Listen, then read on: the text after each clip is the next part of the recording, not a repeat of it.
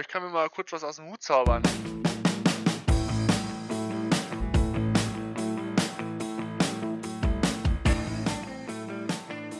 The Bears. The Bears.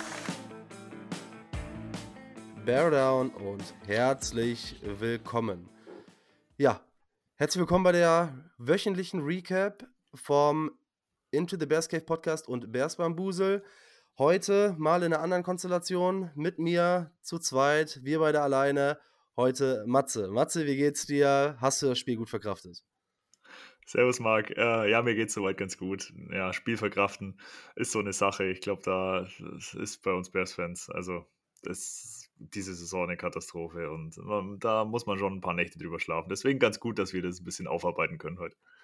Ja, wieder gemeinsame Therapiestunde. Und vorab erstmal, ich hatte das die Tage jetzt ähm, getweetet und zwar mal an die Community, an die Hörer rausgehauen, wie für euch die Folgen so sind, ob die zu lang sind, zu kurz sind, ob wir das splitten sollen. Da kamen auch relativ viele Feedbacks. Erstmal vielen, vielen lieben Dank dafür. Ähm, sehr, sehr viel Positives, dass wir gerne so weitermachen sollen. Freut uns natürlich, dass ihr dran bleibt, dass ihr das alles gerne hört. Genauso aber auch, ähm, wenn dann so konstruktive Kritik kommt, nehmen wir natürlich gerne mit, dass wir gerade so beim, ähm, bei der Recap ein bisschen flotter durch die Plays gehen, beziehungsweise nicht alles einzeln rauspicken sollen. Wenn ihr nicht auf Twitter oder auf Instagram aktiv seid, könnt ihr natürlich jetzt, wenn ihr es gerne hört, uns immer noch gerne schreiben, wenn ihr Änderungsvorschläge habt, wenn ihr Verbesserungsgeschichten äh, habt immer gerne an uns wenden unter den sozialen Medien. Wir sind da gerne für alles offen und für jedes Feedback erstmal dankbar. So, dann gehen wir mal zum Spiel. Und zwar die Bears verlieren 26-31 in Chicago gegen die Detroit Lions. Und das ist damit das neunte NFC North-Spiel unter der Ära oder in der Ära mit Eberfluss, das verloren geht. Ähm, historisch, historische Niederlage. Mhm. Detroit führt 14 zu 10 zur Halbzeit. Äh, ja, und hinten raus führen die Bears mit zwei Scores. Und ich habe gelesen, man hatte eine Siegwahrscheinlichkeit von 92 Prozent. Da ich sogar 98. Lange, sogar 98, ja, krass, ja, heftig. Und man hat direkt diese Denver-Feelings irgendwie wieder. Und ja, hinten raus im letzten Quarter, äh, man führt 26-14 mit 4,14 auf der Uhr und die Wahrscheinlichkeit, die Matze gerade angesprochen hat, Teams, die diese Siegwahrscheinlichkeit zu diesem Zeitpunkt des Spiels hatten, standen oder stehen 48 zu 0. Also eine weitere, eine weitere historische Niederlage für mit Überfluss und dieses vom aktuellen Regime gecoachten Bears-Team. Ähm, ja, am Ende konservatives Play-Calling auf beiden Seiten des Balls hat dann zu der Niederlage geführt. Aber grundsätzlich, so wie jede Woche, äh, Matze, führst du uns mal kurz so ein bisschen durch die Stats, damit wir überhaupt wissen, wovon wir reden, wie wir das Ganze einzuordnen haben. Ja, ja, sehr gern. Also die Bears hatten äh, am Sonntag 169 Passing Yards, da komme ich dann auf Justin Fields noch individuell noch zu sprechen und insgesamt 183 Rushing Yards. Detroit dagegen hatte 223 Passing und 115 Rushing Yards. Unsere Offensive Yards haben sich entsprechend so aufgeteilt. Justin Fields, wie gesagt, hatte 16 von 23 für 169 Yards, ein Touchdown, keine Interception. Und zusätzlich dazu hat er 18 Läufe für über 100 Yards, um genau zu sein, für 104 Yards. Ähm, die Passing Leader waren DJ Moore mit 9 Targets, 7 Receptions für 96 Yards und ein Touchdown war auch tatsächlich der einzige Receiver, der irgendwie großartig herausstach. Also ich hatte im Preview noch Mooney angesprochen, dass ich gehofft habe, dass er so den äh, wieder zurück in sein Fahrwasser kommt mit Justin Fields back, aber ja, hat sich nicht viel geändert. Er hat ein Target mit einer Reception für 24 Yards. Der Catch war aber sehr gut, deswegen verstehe ich nicht, warum der nur ein Target kriegt. Naja. Und wir hatten noch Kmet mit vier Targets und drei Receptions für 20 Yards. Und als Honorable Mention noch vielleicht EQ hatte auch zwei Catches auf zwei Targets für 19 Yards. Die Rushing Leader waren neben dem 104 Rushing Yards von Justin Fields ähm, Herbert mit 16 Attempts für 35 Yards, Roshan mit 6 für 30 Yards und Foreman auch mit 6 für 14 Yards. Genau, dann noch ganz kurzer Überblick zur Defense. Die Bears forcieren drei Turnover, also insgesamt vier Turnover, aber ein Turnover ja on Special Teams, deswegen drei Turnover on Defense, dreimal Interception, einmal Edwards, Edmonds und einmal Stevenson. Wir hatten zwei, zwei Sacks in Form von Montez Sweat mit seinem ersten Sack als ein Chicago Bear und von Jack Sanborn. Und man hat, was man bei der Defense vielleicht auch noch kurz anmerken kann, man hat Amon Ross Brown bei nur 77 Yards gehalten und den Touchdown natürlich. Aber ich glaube, wenn man vorher gesagt hätte, wir halten Amon Ra bei 77 Yards, ist das schon eine ganz gute Leistung. Genau, so viel mal dazu. Ja, absolut. Ähm, was man vielleicht noch hinzufügen kann, was ich halt krass finde, vor allem wenn man das Ergebnis sieht, ist, wenn man sich die Time of Possession so ein bisschen anguckt. Chicago hatte 40 Minuten den Ball und ein paar zerquetschte. Ähm, Detroit daher nur 19 Minuten und ein paar Sekunden. Also man war, man sieht daran, nicht zwangsläufig Time of Possession ist relevant, aber eigentlich sollte das ein ganz klarer Indikator sein, das Spiel zu kontrollieren. Mhm. Bevor wir jetzt genauer in die Analyse gehen, uns ein paar Plays angucken und auf die Spieler gucken und auf das, was sich so am besten rausarbeiten lässt, äh, ja, für euch so ein kleines Snippet von Greg Braggs aus dem CHBO Podcast. Ähm, sehr interessant geht so ein bisschen um also sehr, sehr emotional, wie das Spiel beendet wurde über den Coaching-Staff. Hört gerne rein. What what pisses me off most is through three quarters, this was a statement game. This was a chance for Justin Fields, the coaching staff, this entire team to make a statement. And you know what the statement ended up being? That these coaches 1000% need to be replaced when the season is over. You can talk about all the different little details where the players didn't execute, somebody dropping a pass, the player not getting a first down, having to settle for field goals, whatever.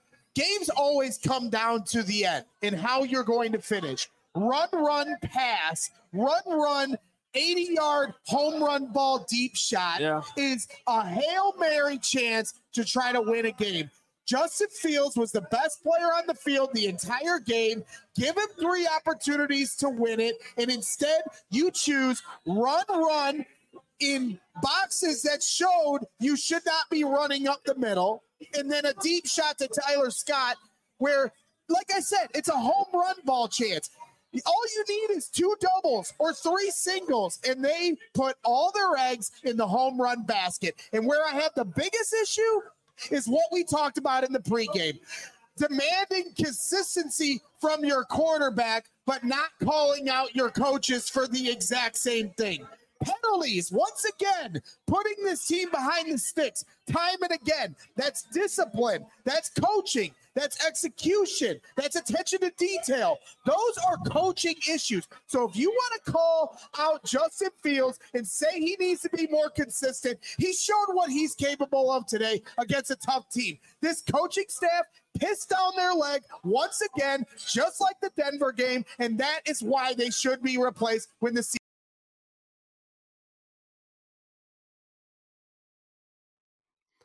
So, ähm, ja, wir haben uns jetzt angehört. Wir lassen das jetzt alles mal noch so ein bisschen sacken, denn wir haben nachher noch so ein paar Takes dazu, wenn es auf das Ende des Spiels äh, zukommt. Lass uns erstmal, Matze, so ein bisschen über Justin Fields reden. Wie war so grundsätzlich dein Eindruck äh, von Justin Fields nach, auf den, oder in dem ersten Spiel nach seiner Verletzung?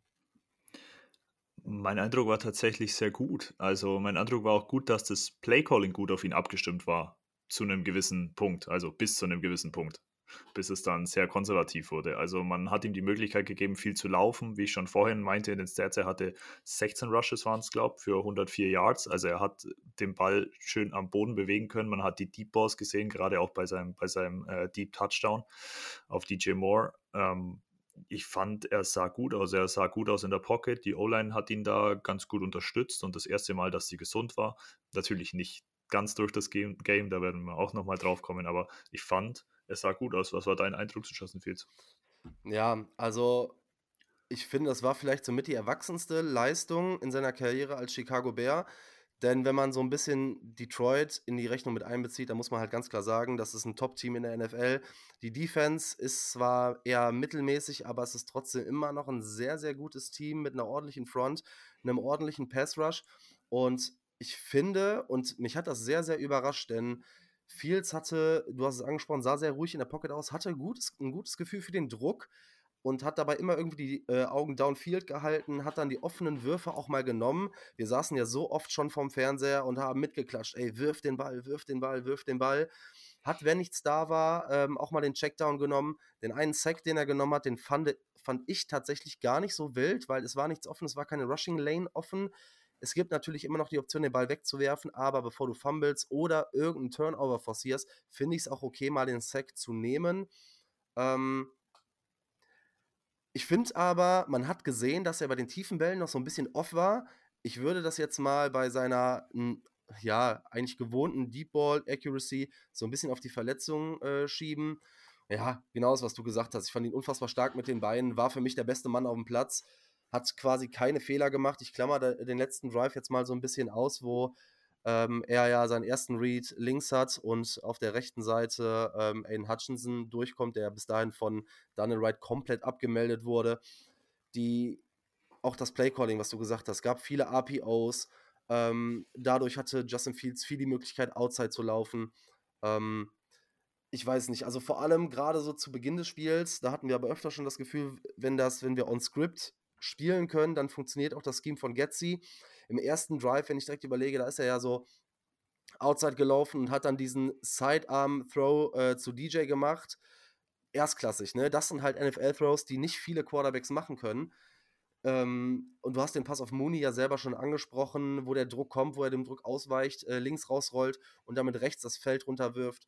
Ähm, Fields sah schon, ich finde, er sah sehr, sehr beeindruckend aus. Und wenn man guckt, dass, wenn man die ersten drei Spiele ausklammert, das Spiel Denver, das Spiel äh, Washington, das Spiel mit Minnesota und das Spiel jetzt gegen die Lions, ähm, ja, zusammenfasst, dann war wirklich bis auf das Lions-Spiel, was er auch nur zur Hälfte gespielt hat, sehr, sehr viel Gutes dabei, was in meinen Augen Aussicht auf Optimismus gibt. Ja, auf jeden Fall. Und auch der, auch der Pass auf EQ war, also der eine Pass war auch, also sah auch richtig gut aus. Und wenn man vielleicht noch, ich habe hier noch die Statistik zu seinen Deep Balls diese Saison, ähm, bei Bällen über 20 Yards, also Würfe über 20 Yards, ist er 13 von 26, also 50% Completion für 332 Yards, 6 Touchdowns und keine Interception. Also er hat immer mal einen dabei, wo ein bisschen off ist. Gut, da ist immer die Frage, ist, ist auch vom Receiver dann nicht gut in, an der Stelle, aber ich meine, er ist 6 Touchdowns, keine Interception und er hat einfach einen guten Deep Ball. Und ja, das kennen wir von Ohio State und hoffen, dass das natürlich auch noch so weitergeht. Hast du vollkommen recht. Hm, ja, was ich, was ich halt sehr, sehr beeindruckend fand, ähm, selbst unter Druck, ich meine, du hast es äh, zwar gesagt, die, die Pocket hat gehalten, die O-Line hat eigentlich ein gutes Spiel gemacht, aber es gab dieses eine Play, wo Detroit quasi das ganze Haus bringt und Justin unter Druck ähm, dann den Ball noch auf DJ Moore los wird, der dann am, am, am Schuh quasi getackelt wird und dann aber noch sechs, sieben Yards zum First Down macht. Ähm, man sieht halt einfach, dass, die, dass diese Connection da ist. Ne? Ja. Und ähm, genauso dann auch beim, beim Touchdown. Ich weiß nicht, wie du es gesehen hast. Justin Fields steppt da in die Pocket. Ähm, da kommt der Druck über die linke Seite. Justin Fields steppt in die Pocket und wirft halt knappe 40 Yards, also ein 38 Yards Touchdown auf DJ Moore. Und ähm, ja, da haben wir einen richtigen Wide Receiver One und einen Quarterback, der uns eigentlich Spiele gewinnen kann, wenn du ihm den Ball in die Hand gibst. Ja, total. Und gerade auch bei dem Play, was du angesprochen hast, wo DJ Moore eigentlich am Schuh getackelt wird, ist das eigentlich so ein Tackle, da kommt, also im Normalfall kommt man da nicht raus. Und ja. er kommt raus und holt sogar das First Down und das ist halt einfach, also DJ Moore ist wirklich jeden Cent wert. Er ist so, so eine geile Verpflichtung. Ja, und ähm, bei Justin Fields, wie ist so deine Einschätzung oder wie ist so deine Erwartung? Weil er hat uns jetzt ähm, gegen zwei, das waren natürlich alles Defensiven, die jetzt nicht Elite waren. Ähm, ich glaube, dass das Spiel gegen die Vikings jetzt nochmal ein ganz, ganz krasser Gradmesser wird, weil Brian Flores ja bekanntlich äh, mit diversen Blitz-Packages agiert.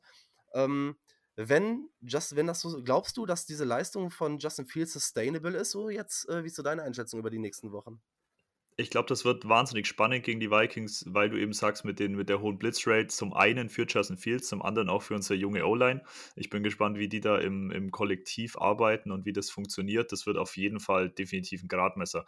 Ich natürlich, ich hoffe, dass es sustainable ist und ich finde, wenn man, wie gesagt, nach Woche 3 schaut, also nach dem Kansas-Spiel, es ist, also es sieht gut aus und er, er, er, kommt wieder zurück zu seiner Basis und jetzt hat er gestern äh, am Sonntag über 100, über 100 Rushing Yards auch dabei und auch die Deep Balls. Natürlich kann er mal noch, es ist halt dann viel auch Coaching. Also ich glaube nicht, dass an Justin Fields liegt, dass er auf einmal nicht mehr werfen äh, wollte am Ende des Spiels. Das ist halt so die Frage. Er wird halt zurückgehalten und ja, wenn sich, wenn er so weitermacht, ist er da auf einem guten Weg.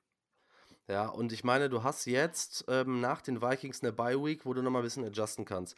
Dann spielst du nochmal die Lions mit einer Defense, gegen die du Punkte erzielen kannst. Dann spielst du gegen Cleveland, die vielleicht die beste Defense der NFL haben. Aber dann kommt Arizona, dann kommt Atlanta und du fährst nach Green Bay.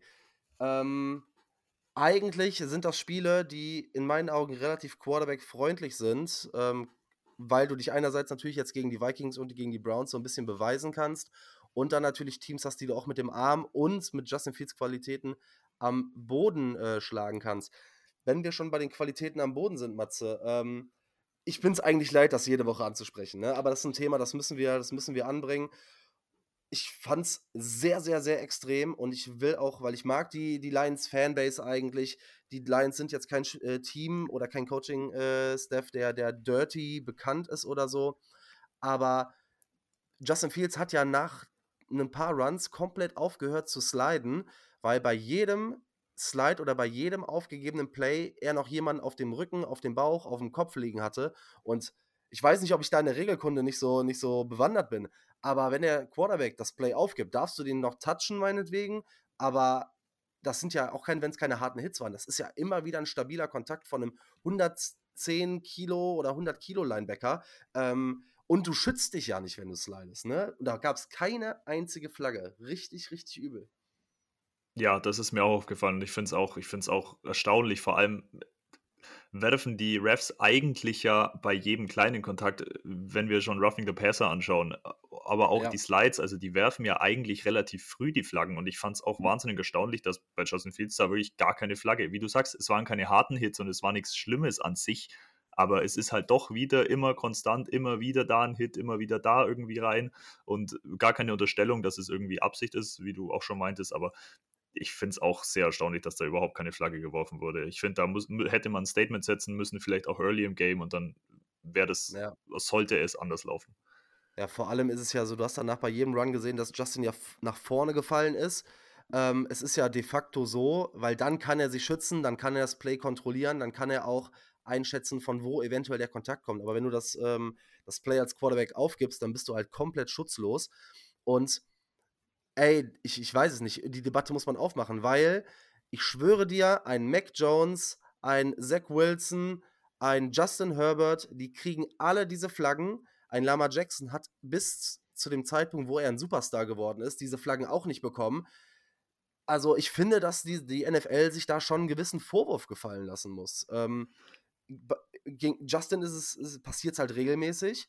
Ähm, ich kann mich an so viele Kontakte nach dem Sliden erinnern. Ich weiß noch, vor zwei Jahren war es gegen die Vikings, wo Harrison Smith da mal reingejagt ist. Ähm, das sind Kontakte, wenn du da keine Flaggen wirfst, das ist eine Katastrophe. Und ähm, ja, ich finde es ganz, ganz schwierig. Und wir haben noch einen Call gehabt. Ich musste da während des Spiels zweimal hingucken. Und zwar ähm, der Hit gegen Lucas Patrick, wo er dann verletzt runter musste. War ja irgendwie, das Play war ja abgepfiffen bei einem Fumble gegen Tyler Scott war das, glaube ich, ne? Äh, ja, als er den Ball, äh, als er den Ball fummelt und äh, quasi der, der, das Play totgeblasen war, der erstmal in Richtung Lions gecallt wurde und der Lions äh, Defender in Richtung Endzone unterwegs war. Und man sieht nur an der Seite vom Bild, wie Lucas Patrick komplett aus dem, aus dem Bild geblasen wird. Ich habe mir noch so regeltechnisch schon mal ein bisschen angeguckt. Ein Blindside-Hit ist es wohl nicht, weil aus Gründen, ich weiß es jetzt nicht genau, aber äh, es ist zumindest ein Late Hit oder ein Illegal Contact oder irgendwas. Und auch da wieder keine Flagge. Also ist es was anderes, meiner Ansicht nach, wenn mal eine PI nicht gepfiffen wird, meinetwegen, oder wenn die zu leicht gepfiffen wird. Aber bei, diesen, bei diesem Kontakt, und das haben wir ganz, ganz viel gesehen, diese, äh, ich weiß, es ist halt oft so, wir kennen es aus der Bundesliga, wir kennen es aus jedem Sport, Superstar-Teams kriegen weniger solche Flaggen, aber es ist einfach nervig. Also ich habe weiß ich nicht. Es wird Zeit, wieder erfolgreicher zu werden, dass wir uns mit so einem scheiß Thema nicht mehr auseinandersetzen müssen. Ne? Total. Und wie du sagst, normalerweise sind die Schiedsrichter ja wahnsinnig kleinlich, wenn es um so, wenn, vor allem wenn es um Kontakt äh, nach dem Play geht. Also egal, ja. ob es äh, out of bounds ist oder eben roughing the passer oder egal, Hauptsache Kontakt nach dem Play, sind ja die Schiedsrichter wahnsinnig kleinlich. Deswegen verstehe ich nicht, warum da überhaupt keine Flagge kam. Also das war, war sehr, sehr verwunderlich. Und jetzt Lucas Patrick, äh, Rücken-Injury, Rücken-Injury ja. bei dem Center, nie gut müssen wir mal abwarten, wie sich das entwickelt und ob es schlimm ist oder ja, wie sich das entwickelt. Ja, Stand jetzt haben wir dazu noch keine Infos. denn Fini kam rein. Ähm, Center begleitet uns so ein bisschen durch die ganze Saison. Es ist jetzt natürlich ähm, offiziell, dadurch, dass Dan Fini reingekommen ist, dass ja, das Kapitel Cody Whitehair jetzt auch offiziell abgeschlossen ist. Meiner Einschätzung nach gibt es nur noch Snaps, wenn, ähm, ja, wenn jetzt Dan Fini irgendwas passieren sollte. Aber wie war denn so grundsätzlich? Also, man hat natürlich gesehen, die Connection von Fini als Center zu Fields. Da mache ich auch keinem einen Vorwurf wirklich, äh, aber die kann nicht richtig da sein, wenn da kein, keine, ja, wenn da keine Snaps im Training zusammen da sind. Aber wie, wie, äh, wie war so grundsätzlich deine, deine Einschätzung der Offensive Line? Wir haben sie ja eben schon mal so ein bisschen gelobt ähm, während des Spiels gegen die Lions. Ja, wir haben ja öfter auf Social Media die letzten Wochen auch so ein bisschen äh, so überlegt, was ist denn mit Dan Fini? Warum kriegt der überhaupt keine Snaps und was ist da los? Und ich, man hat ganz klar gesehen, die Abstimmung mit Justin Fields fehlt einfach total. Ich finde, das Blocking an sich ähm, hat er gut gemacht, aber gerade die Pre-Snaps und, und die Snaps an sich und einfach die, die, die Kommunikation mit Justin Fields hat halt einfach sehr oft nicht funktioniert. Und da hat man Justin Fields auch schon aus der Haut fahren sehen, ein bisschen, was dann auch einfach ja. Frustration geschuldet ist. Ist dann so und ist auch bestimmt nicht irgendwie gegen Denfini persönlich, aber ja, ich finde das Blocking an sich war, war solide, aber die Abstimmung fehlt halt noch total. Aber das ist ja nichts, wo man, woran man nicht arbeiten kann. Ist auch ganz witzig. Ja. Ähm, das vielleicht noch ganz kurz. Ich war bei RTL Radio mit dem Marius von Lions Pride und da war dann von Kutsche am Ende die Frage, was für einen Spieler man sich aussuchen würde von den Lions. Und Kutsche dachte so, ja, ist ja eine klare Geschichte, nehmen wir Amon Ra. Und ich sage so, nee, ich würde Frank Ragnar nehmen, wir brauchen einen Center.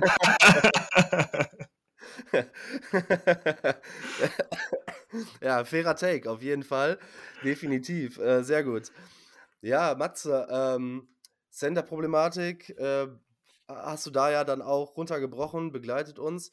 Hm, was aber wieder fand ich sehr, sehr auffällig war, ist, dass Daniel Wright weiter unfassbar gut aussieht, hat den äh, Second Overall aus letztem Jahr, ähm, Hutchinson, der immer wieder auch nachträglich so ein bisschen nicklig war, aber wirklich aus dem Spiel genommen. Und wie gesagt, ich, ich bewerte dieses letzte Play mit dem Fumble kaum bis gar nicht, aber sah unfassbar gut aus. Und für mich absolute Pro Bowl-Saison, äh, bestätigt das jede Woche wieder und jetzt wieder auf einer anderen Position, auf Left Guard. Tevin Jenkins ist einfach ein ekelhafter Mauler, ähm, ist für mich einer der besten Guards in der NFL. Es ist so ein, so ein Bear, wirklich. Tevin Jenkins ja. ist so ein Bear. Es ist so geil. Ich bete wirklich jede Woche, dass dieser Typ gesund bleiben kann und dass der uns langfristig ja. verstärken kann. Das ist immer noch so diese Wolke, die über allem ein bisschen schwebt, aber ich hoffe es einfach und der spielt so gut. Also Wahnsinn, so eine ja, geile wird, Verstärkung. Da wird mir auch noch zu wenig über die Extension irgendwie gesprochen. Ähm, ich meine, hat glaube ich noch ein Jahr, aber musst du, du musst halt gucken. Ähm, ja, auf der anderen Seite, Nate Davis kommt langsam wieder so ein bisschen rein. Und bei Braxton Jones muss ich sagen, mein Take war ja immer so, wenn du im Draft, je nachdem wie du gehst, aber so ein Blue Chip Talent auf Left Tackle kriegen kannst. Du siehst bei Penay Sewell beispielsweise, was das für eine Auswirkung haben kann. Aber Braxton Jones macht das richtig, richtig ordentlich. Ähm, er ist ja neben Fields auch jemand, der für seinen Job äh, im Roster nächstes Jahr spielt. Und aktuell scheint er irgendwie alles dafür zu tun, dass man nicht an ihm vorbei kann, ne? Voll, er hat eine 82,7 Pass-Block-Win-Rate ähm, die Saison und ist siebter unter allen Tackles diese Saison bisher. Also ich glaube, die Zahlen sprechen für sich. Der spielt wirklich eine grundsolide Saison und wenn er, das ist, glaube ich, das Paradebeispiel für um seinen Job kämpfen. Also äh, grundsolide ja. und die Entwicklung der O-Line geht so gut nach oben und ich bin da echt, echt sehr, sehr positiv gestimmt. Hast du denn irgendwelche großen Takes im Passing Game? Denn ich finde, das Running Game war hart, aber nicht so erfolgreich. Aber das konnte man gegen eine Top 10, äh, Top 10 Rushing Defense auch erwarten, neben Justin Fields. Ähm, irgendwelche Takes im Passing Game, die wir, vielleicht was, hast du was Neues ähm, für uns, für was aus dieser Woche rausgestochen ist? Weil ich finde, das war viel, was wir eigentlich schon kennen, ne?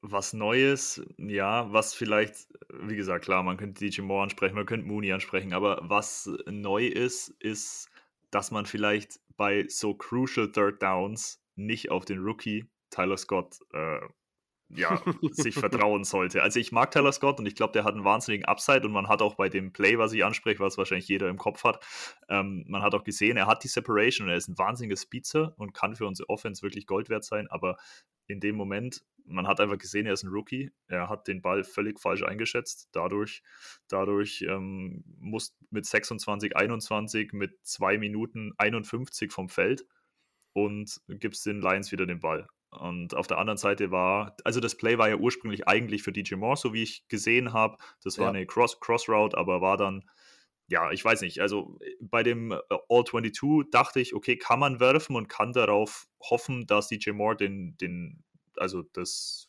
quasi ausjukt, den Verteidiger oder den Verteidiger aus, aussteigen lässt. Was ich von DJ Moore auch erwarten kann irgendwo. Aber gut, Justin Fields ist dann auf Tyler Scott ähm, gegangen. Er hat auch die Separation gehabt, also da spricht auch nichts dagegen, aber Tyler Scott hat ihn halt leider ein bisschen unterschätzt und DJ Moore hätte das Play gemacht, da bin ich mir sicher. Ja, das ist halt das Problem, weil Justin Fields wurde so ein bisschen geblamed. Es hieß ja immer Game-Winning Drives. Und da muss man halt ganz klar sagen, Tyler Scott stoppt in der Route bei 75% der Route ungefähr, wird er langsamer. Wenn er innerhalb der Route nicht adjusted und weiterläuft, dann hat er den. Er geht ja knapp durch die Hände. Der Ball war perfekt platziert ähm, was du mit DJ Moore angesprochen hast, vollkommen richtig. Äh, dass, also der erste Read ging in Richtung DJ Moore, der uns wieder gezeigt hat, wer er ist, ist ein Playmaker. Ähm, ich habe mir da mal äh, die, den Spaß draus gemacht, dass ich mir mal ausgerechnet habe, auf was für einer Pace ähm, DJ Moore aktuell ist. Und zwar, ich habe es äh, getweetet, und zwar auf einer Pace für 91 Receptions. Das wären die äh, zweitmeisten seiner Karriere für 1373 Yards, das wäre sein Career High, und für neun Touchdowns, auch das wäre ein Career High. Und davon waren vier Spiele mit Tyson Bagent. Also, das ist schon Wahnsinn. Und das Play, was du angesprochen hast, ich glaube, das Problem war, dass der äh, Safety ähm, runtergekommen ist in die Route und ich glaube, dann ist dann schwierig gewesen wäre, das Play zu machen. Also, ich fand den Read richtig. Und wenn Tyler Scott da nicht abbremst in der Route, ähm, ja, dann machen wir das Play und, das, und closen das Game. Und ja, wie du gesagt hast, so viel Neues sehen wir nicht. Irgendwie, leider Gottes, im Contract Year, Mooney immer noch nicht so wirklich, trotz der einen guten Aktion auf dem Schirm, einmal blöd überworfen. Ähm, EQ 2 für 2 halte ich für unglaublich wichtig, äh, gerade auch im, im Blocking. Und ja, Kmet bleibt irgendwie so dieses Security Blanket, macht viel um, die, um den First Down Marker rum.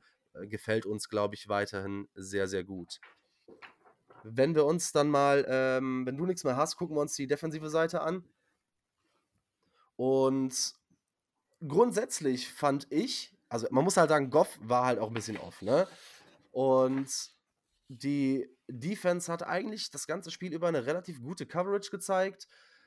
Und man muss halt auch wirklich sagen, die D-Line hat mir gut gefallen, denn wir haben gegen eine Top 3 O-Line gespielt und ich fand, es gab trotzdem immer wieder Druck. Aber jetzt beantwortest du mir vielleicht mal die Frage, warum Matt Eberfluss Montez Sweat weniger äh, Snaps gibt als Yannick Ngakwe, wobei Montez Sweat bei 63% der Snaps nur auf dem Feld steht und ich habe sogar gelesen, nur bei 50% der Third Downs. Ich denke immer, deine Money Player müssen bei Money Downs auf dem Platz stehen. Ähm, ich kann es mir nicht erklären. Ja, du hast mir die Antwort im Endeffekt schon, schon vorweggenommen. Also, äh, wenn, man, wenn man für einen Spieler wie Sweat draftet, äh, draftet, äh, tradet und wenn man so einen Pick abgibt für Montez Sweat und ihn dann auch noch bezahlt, ist es für mich absolut unverständlich, warum der so wenig in Anführungszeichen auf dem Platz steht, vor allem auch bei den Crucial Third Downs, wie du sagst. Also verstehe ich überhaupt nicht. Und das dann, ja, das dann irgendwie so zu verharmlosen, wie er es in der Pressekonferenz danach gemacht hat, also äh, Eberfluss ja, ja. ist halt, ja, für mich unverständlich, völlig unverständlich. Ja, ich habe nämlich mal im Vergleich dazu geguckt und zwar ähm, Aiden Hutchinson spielt über 90% der Snaps. Ne? Das ist eigentlich so die Range, in der du einen Spieler einsetzt. Aber unabhängig davon, Sweat hat seinen ersten Sack geholt, hat weiterhin Impact irgendwie auf die ganze Defensive Line. Bis jetzt macht der, macht der Trade sich absolut bezahlt. Du brauchst halt irgendwo auch Blue Chip Player, um die jungen Spieler zu entwickeln. Wer mir weiterhin sehr, sehr gut aufgefallen ist oder sehr, sehr positiv aufgefallen ist, ist Javon Dexter. Ähm, wurde teilweise outside aufgestellt in der D-Line. Es gab so ein, so ein Bit, das äh, kursiert ist, wo er Penesul ganz schlecht aussehen lässt. Hat auch bei der Interception, ich glaube von Edmonds ist das, wo er den Ball tippt. Hat richtig viel Druck. Hm, meine Frage geht so ein bisschen dahin, oder meine, mein, mein Problem an der ganzen Sache wir haben es vor einigen Wochen schon mal angesprochen, bekommen wir dann Nagy 2.0, weil die Coaches Angst um ihren Job haben, wollen oder sollen dann weiter die Veterans spielen? Warum werden die jungen Spieler, die offensiv, äh, offensichtlich die Flashes zeigen, nicht eingesetzt? Also auch das ist wieder so eine Frage, die wir uns stellen können. Ich habe keine Ahnung. Also ich finde aber auch Justin Jones aktuell nicht besser als Javon Dexter, ne? Ja, auf jeden Fall. Ich, was man zu Dexter vielleicht noch kurz anmerken kann, ich finde auch sein Get-Off wird für mich immer besser und man merkt, dass er sein Game mit der Zeit einfach viel mehr auf die NFL translaten kann. Langsam aber sicher kommt er immer mehr ja an und passt einfach perfekt dazu, dass eben der Pass Rush auch immer besser wird. Wie du sagst, da profitiert jeder von, von, der, von, der, von dem Trade für Monte Sweat. Und mit der Sache mit Nagy, es ist, es ist so, es ist, ja, ich verstehe es wirklich nicht. Wir hatten, es hat mich so, die letzten Minuten haben mich so an, an das Broncos-Spiel erinnert. Also, man spielt so ein grundsolides Spiel. Wir, es geht nicht darum, dass wir verlieren. Es geht um die Art und Weise, wie man verliert. Wir spielen gegen die 7-2 ja. Detroit Lions, die nicht ohne Grund 7-2 stehen. Es ist ein grundsolides Team und man nimmt sich dem Kampf an und schenkt alles in den letzten vier Minuten her. Und das ist für mich nur Coaching. Also das hat nichts mit Execution zu tun überhaupt nichts, meiner Meinung nach. Für mich ist es nur Coaching. Ja, richtig albern, ja. Man versucht dann irgendwie eine Band Button Break Offense zu spielen in den letzten vier Minuten und bricht halt tatsächlich in einer Minute, was war es, 15 zusammen, 6 Plays, 75 Yards, Touchdown. Äh, das ist nur Coaching, sorry. Also da mache ich keinem ja. Spieler einen Vorwurf. Absolut. Denn wenn wir, um die Defense abzuschließen, ähm, ich glaube, da sind zwei Spieler, über die wir vielleicht reden müssen. Einmal ähm, Tyreek Stevenson, hat für mich auch so das beste Spiel ähm, als Chicago Bear bisher gemacht, entwickelt sich meiner Einschätzung nach gut weiter, ist ein super physischer Corner, hat die Interception gefangen und hat auch den Turnover in den Special Teams kreiert. Und daneben müssen wir drüber reden, Jalen Johnson. Jalen Johnson für mich immer noch einer der Top 5 besten Cover Corner dieses Jahr, aber er muss ja zwei Interceptions fangen Davon kann eine zum Pick 6 zurückgetragen werden. Und das ist meiner Ansicht nach der Grund, warum Jalen Johnson keine Top-Notch-Money kriegen wird. Ne? Ja, vielleicht erst zu dem Jalen Johnson-Take von dir hast du absolut recht. Das sind die, äh, die Interceptions, gerade die erste, das ist ein 14-Punkte-Play und das sind die Interceptions, die machen die Top-Top-Cornerbacks. Also sowohl ja. Jair Alexander als auch ein Denzel Ward, als auch ein Ramsey oder Marlon Humphrey machen diese Interceptions. Und in der Pass-Coverage natürlich war er trotzdem sehr gut und aktuell auch laut Statistik unter den Top 5 der Coverage-Corner in der NFL. Was man aber sagen muss, die Interceptions waren schon immer so ein Issue von ihm und das wird definitiv in den Verlängerungstalks oder falls es die hoffentlich gibt nach der Saison, wer weiß, die sind ja gerade auf Eis gelegt, das wird auf jeden Fall ein Thema werden. Also äh, Coverage, wie, wie schon gesagt, exzellent diese Saison, aber die Interception-Issues, die sind einfach da und das hat man gegen die Lions leider wieder sehr, sehr gut gesehen, dass die da sind. Ja, gen ja genau das ist der Punkt. Ähm, lass uns abschließend, um, den, um das ganze Ding rund zu machen, aufs Coaching grundsätzlich gucken. Also, du hast es eben schon mal so angeteasert. Überfluss hat sich ja in der PK dahingestellt und sich für sein Playcalling gefeiert und die Execution irgendwie kritisiert. Also, wir haben jetzt so viel gesehen, ne? Ich glaube, man sollte den Mann einfach keine Interviews mehr führen lassen. Und wenn du bei einem Spiel, du hast es eben angesprochen, 98-prozentige äh, Siegwahrscheinlichkeit hast, dann noch ein Spiel zu verlieren, schon wieder dann 0-9 in der Division zu stehen, du hast ja einfach keine Credibility mehr, ne? Du, du, ja, let's take the North and never give it back äh, von Poles, ja. Ich habe irgendwo einen Take gelesen, ja, take the fourth and never give it back ähm, hat, ist gerade so ein bisschen mehr das Credo. Hm, dann verteidigst du gerade in den letzten beiden Drives gegen die Lions so konservativ und lässt da so lange, schnelle Touchdown-Drives zu. Keine Ahnung, wie ist deine, dein aktuelles Gefühl zu, zu Matt Eberfluss? Weil auch ja, ja. die Run-Defense immer so ein bisschen gelobt wird, aber du siehst ja am Ende des Tages, was dabei rumkommt, ne? Ja, also ich finde wirklich, man kann ihn nicht mehr ernst nehmen. Also man kann ihn wirklich nicht mehr ernst nehmen. Ich habe das vor ein paar Wochen schon gesagt und jetzt hat er es einfach wieder bestätigt mit der Press-Conference, wie er sich in den Himmel hochlobt, ähm, dass er da, dass er da die, das, äh, den Game-Winning-Drive quasi ähm, verteidigt hat gegen die Panthers und im Endeffekt war es ein verschossenes Field Goal, was uns gerettet ja, hat. Ja. Also, sorry, schaust du die Spiele, bist du dabei? Ich, ich verstehe das nicht. Also, ich finde dieser, also Eberfluss hat kann keine Leverage mehr haben also er hat eigentlich keine Verhandlungsbasis mehr. Ich, mir würde nichts einfallen. Also natürlich, klar, er ist erst so, man musste, ist ja ein Rebuild und man muss jetzt dem, dem Change mm. Zeit geben und so, bla bla bla, aber man muss ja die Fakten anschauen und die sind, wie du sagst, 0 zu 9 in der Division. So, äh, letztes Jahr schon im vierten Viertel ähm, viermal die Führung verspielt, dieses Jahr wieder gegen die Broncos total kollabiert, jetzt wieder total kollabiert. Es liegt nur am Coaching, meiner Meinung nach, warum du das Spiel verlierst. Und für mich hat er keine Leverage mehr und das ist absolut nicht mehr tragbar. Ich weiß nicht, was deine Meinung dazu ist. Ja, ja, äh, sehr, sehr, sehr vergleichbar. Sehr, sehr ähnlich. Hast du denn sonst noch, fang mal, ich meine, damit ist es ja nicht gegessen. Wir haben ja noch einen Coach, der, über den wir reden müssen. Ähm, fang du doch mal an mit deinem Take zu Lugetzi und ähm, dem offensiven Gameplan vielleicht und wie sich das Ganze so am Ende, ja, oder umsetzen ließ oder worin das geendet ist. Ja, mein Take zu Lugetzi ist tatsächlich relativ ähnlich. Also ich bin auch absolut der Überzeugung, dass Lugetzi nicht mehr da sein sollte nach der Saison. Er hat den Gameplan an sich, war er gut. Also er war drei Viertel lang gut, sogar dreieinhalb Viertel. Also er hat Justin Fields, er hat ihm die Zeit gegeben, er hat die Würfe für Justin Fields kreiert, er hat, er hat auch ihn laufen lassen. Das sah alles ganz gut aus, aber auch die Plays gegen Ende des Spiels war halt dann wieder eine Katastrophe. Du hast vorhin von, ja, wir haben jetzt dann eine Bye-Week und da können wir adjusten geredet, aber genau Adjustments ist ja das Riesenproblem bei uns. Und äh, das war auch wieder, dann hast du am Ende des Spiels Run, Run, Pass, wo ich mir denke, Justin Fields ist dein Playmaker, gib doch deinem Playmaker den Ball und gib ihm die Chance, das Spiel zu eisen.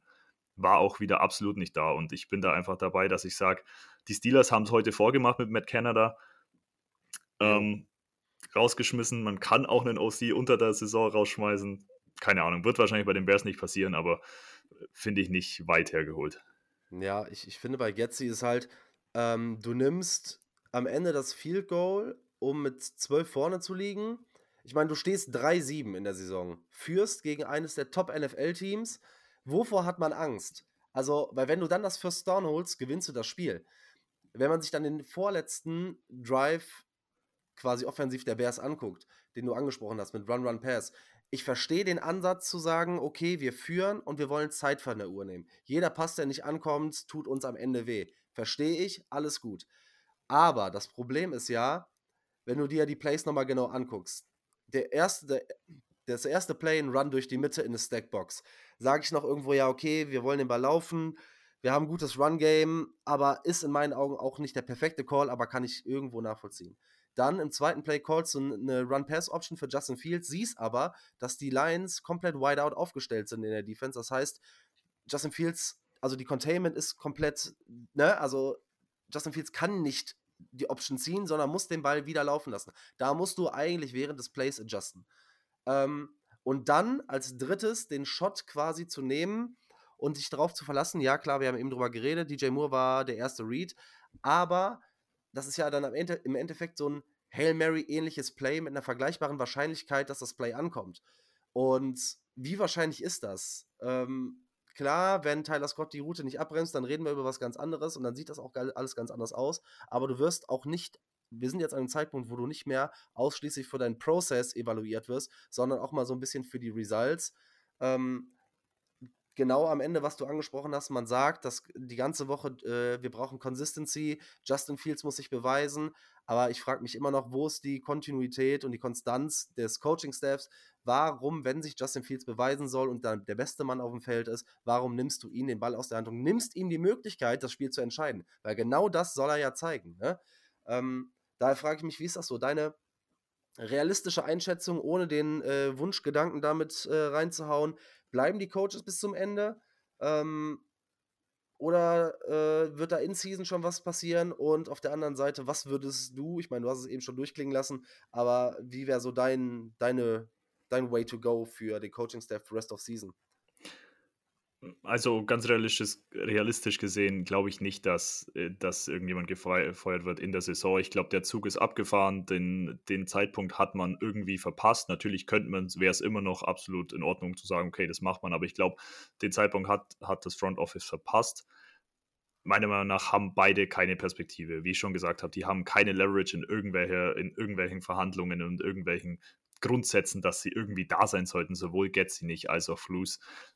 Meiner Meinung nach wird es jetzt so weitergehen und mein Wunsch ist einfach, dass beide weg sind und dass Justin sich, dass Justin sich davon loslösen kann, weil wir haben vor ein paar Folgen oder was letzte Folge haben wir nee, mit, mit Rocky die Folge, genau, haben wir schon drüber gesprochen, wie das aussieht. Und ich glaube, dass Flus ganz eng mit Justin Fields Verbleib verknüpft ist. Glaube ich immer noch. Ich glaube, wenn Justin Fields gut spielt, wird das auch Flus gecredited oder vielleicht auch Luke Getzi.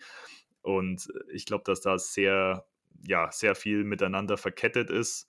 Irgendwie. Deswegen, es wird sehr spannend. Was ist, was ist dein Take da dazu? Ja, wir reden viel von Win-Win-Situationen. Entweder Ball Justin Fields und er bleibt oder äh, er wird getradet und wir picken hoch einen super talentierten Quarterback. Was man dabei halt immer vergisst, ist, dass natürlich die Wahrscheinlichkeit besteht, ähm, dass die Coaches noch ein drittes Jahr bekommen, weil man, wie du auch gesagt hast, mit dem Rebuild und äh, mit dem Teardown so ein bisschen argumentiert. Ich finde es ganz schwierig einzuschätzen. Also es ist natürlich immer viel ähm, GM-Talk und Coaches-Talk. Äh, Deshalb finde ich es ganz schwer einzuschätzen, weil Überfluss ja dann doch noch ein gewisses Maß an Vertrauen zugesprochen wird aus Hellas Hall. Also, ich weiß nicht, ich glaube, dann, dann dreht Bears Nation komplett durch. Dann wissen wir alle nicht mehr, was wir machen sollen in den USA. Es ist ja nochmal viel, viel krasser als das, was wir hier auf Twitter erleben oder sonst wo. Dementsprechend ähm, alles andere als eine Trennung von den Coaches. Wie gesagt, ich würde mir sogar wünschen, dass die ähm, Trennung in Season erfolgt, alleine damit Justin vielleicht nochmal das Playbook geöffnet kriegt, ist halt auch schwer zu evaluieren. Neuer Playcaller, bringt, bringt das jetzt Sinn oder macht das jetzt Sinn? Tut ihm das auch vielleicht wieder weh in seiner Entwicklung? Ganz schwere Entscheidung. Ähm, ja, aber am Ende des Tages dürfen diese Coaches eigentlich nächstes Jahr nicht mehr, nicht mehr in, in, in Chicago coachen. Das ist eigentlich eine, eine Riesenfrechheit. Ja, Denn, auf jeden Fall. Ähm, und und was man sagen muss, wenn so eine Trennung in Season erfolgt, dann wäre es natürlich nach dem Vikings-Spiel, da haben wir eine Bye-Week. Also das wäre der einzige realistische Grund. Dann hat man eben noch zwei Wochen Zeit und kann noch das Offensive Scheme ein bisschen umstellen, je nachdem, wenn jemand Neues dazukommt. Das, du hast gerade noch angesprochen, nur noch als letzter Take, mit dem Vertrauen gegenüber Eberfluss, das basiert halt einfach darauf, dass Eberfluss Poe's Guy ist. Also er hat ihn gepickt und deswegen, er muss ja irgendwie auch dahinter stehen. Inwiefern das noch zu rechtfertigen ist, lässt sich natürlich debattieren, aber deswegen, ich glaube, wenn, wenn Eberfluss nicht von Poes gepickt worden wäre, wäre das nochmal eine ganz andere Geschichte. Aber ich glaube, wir müssen jetzt damit, ja, uns damit abfinden, dass hoffentlich was noch passiert in der Saison, wahrscheinlich eher nicht und hoffentlich definitiv nicht nach der Saison. Also, dass sie noch da sind. ja, Genau, das ist es. Also zusammenfassend können wir, glaube ich, sagen, Justin Fields ist ein Baller. Justin Fields hat äh, in drei der letzten vier Spiele richtig geliefert. Wir freuen uns darauf, was da jetzt noch kommt. Die O-Line sieht gesünder und sieht deutlich besser aus. DJ Moore ist ein Wide Receiver One und ein absoluter Stud Wide Receiver. Die Defense wird gesünder und sieht besser aus. Die O-Line mit Montez Sweat funktioniert. Die beiden Cornerbacks sehen gut aus. Und ich glaube, wir können uns auf die nächsten Spiele freuen. Man muss es halt so einordnen, wie wir es tun. Und das einfach vielleicht auch so ein bisschen genießen, auch diese Spiele, die wie gegen die Lions, auch wenn du die am Ende hinten raus abgibst. Wir haben 56 Minuten seriösen Football gesehen, was wir auch nicht immer äh, aus Chicago soweit kennen. Und ähm, dann können wir, glaube ich, die Recap für heute gegen die Lions auch soweit abrappen. Ähm, Matze, wie geht's bei euch weiter? Ja, wir, wir, bei uns geht es weiter mit dem Preview zum Vikings-Spiel. Wir werden da noch was im Anschluss dranhängen. Und genau, ich denke, bei dir wird auch noch ein Preview kommen, oder Marc? Ja, ja, genau. Ich habe gleich den Peter Keller von den Vikings Germany zu Gast. Ähm, dann werden wir das Spiel uns so ein bisschen angucken. Und genau, wir werden dann nach dem Vikings-Spiel, werden wir uns wieder hier zusammen hinsetzen. Äh, Grüße gehen raus an Arne, der heute leider nicht dabei sein kann. Ähm, liegt flach, werd wieder gesund, ja, sieh zu, dass du wieder fit bist, gut erholt nach deiner Bye-Week. Und ähm, dann werden wir uns ähm, das Spiel gegen die Vikings angucken und werden dann das Fass Justin Fields ein bisschen größer aufmachen, werden so ein bisschen gucken, wie läuft es bisher, wo geht der Weg hin, was sind unsere Meinungen und was sind unsere Einschätzungen für den Rest of Season. Das war es dann von uns, glaube ich. Äh, bleibt bei beiden Podcasts dran und wir hören uns gleich oder und wir beide hören uns auf jeden Fall nächste Woche. Ciao. Servus Leute, ciao.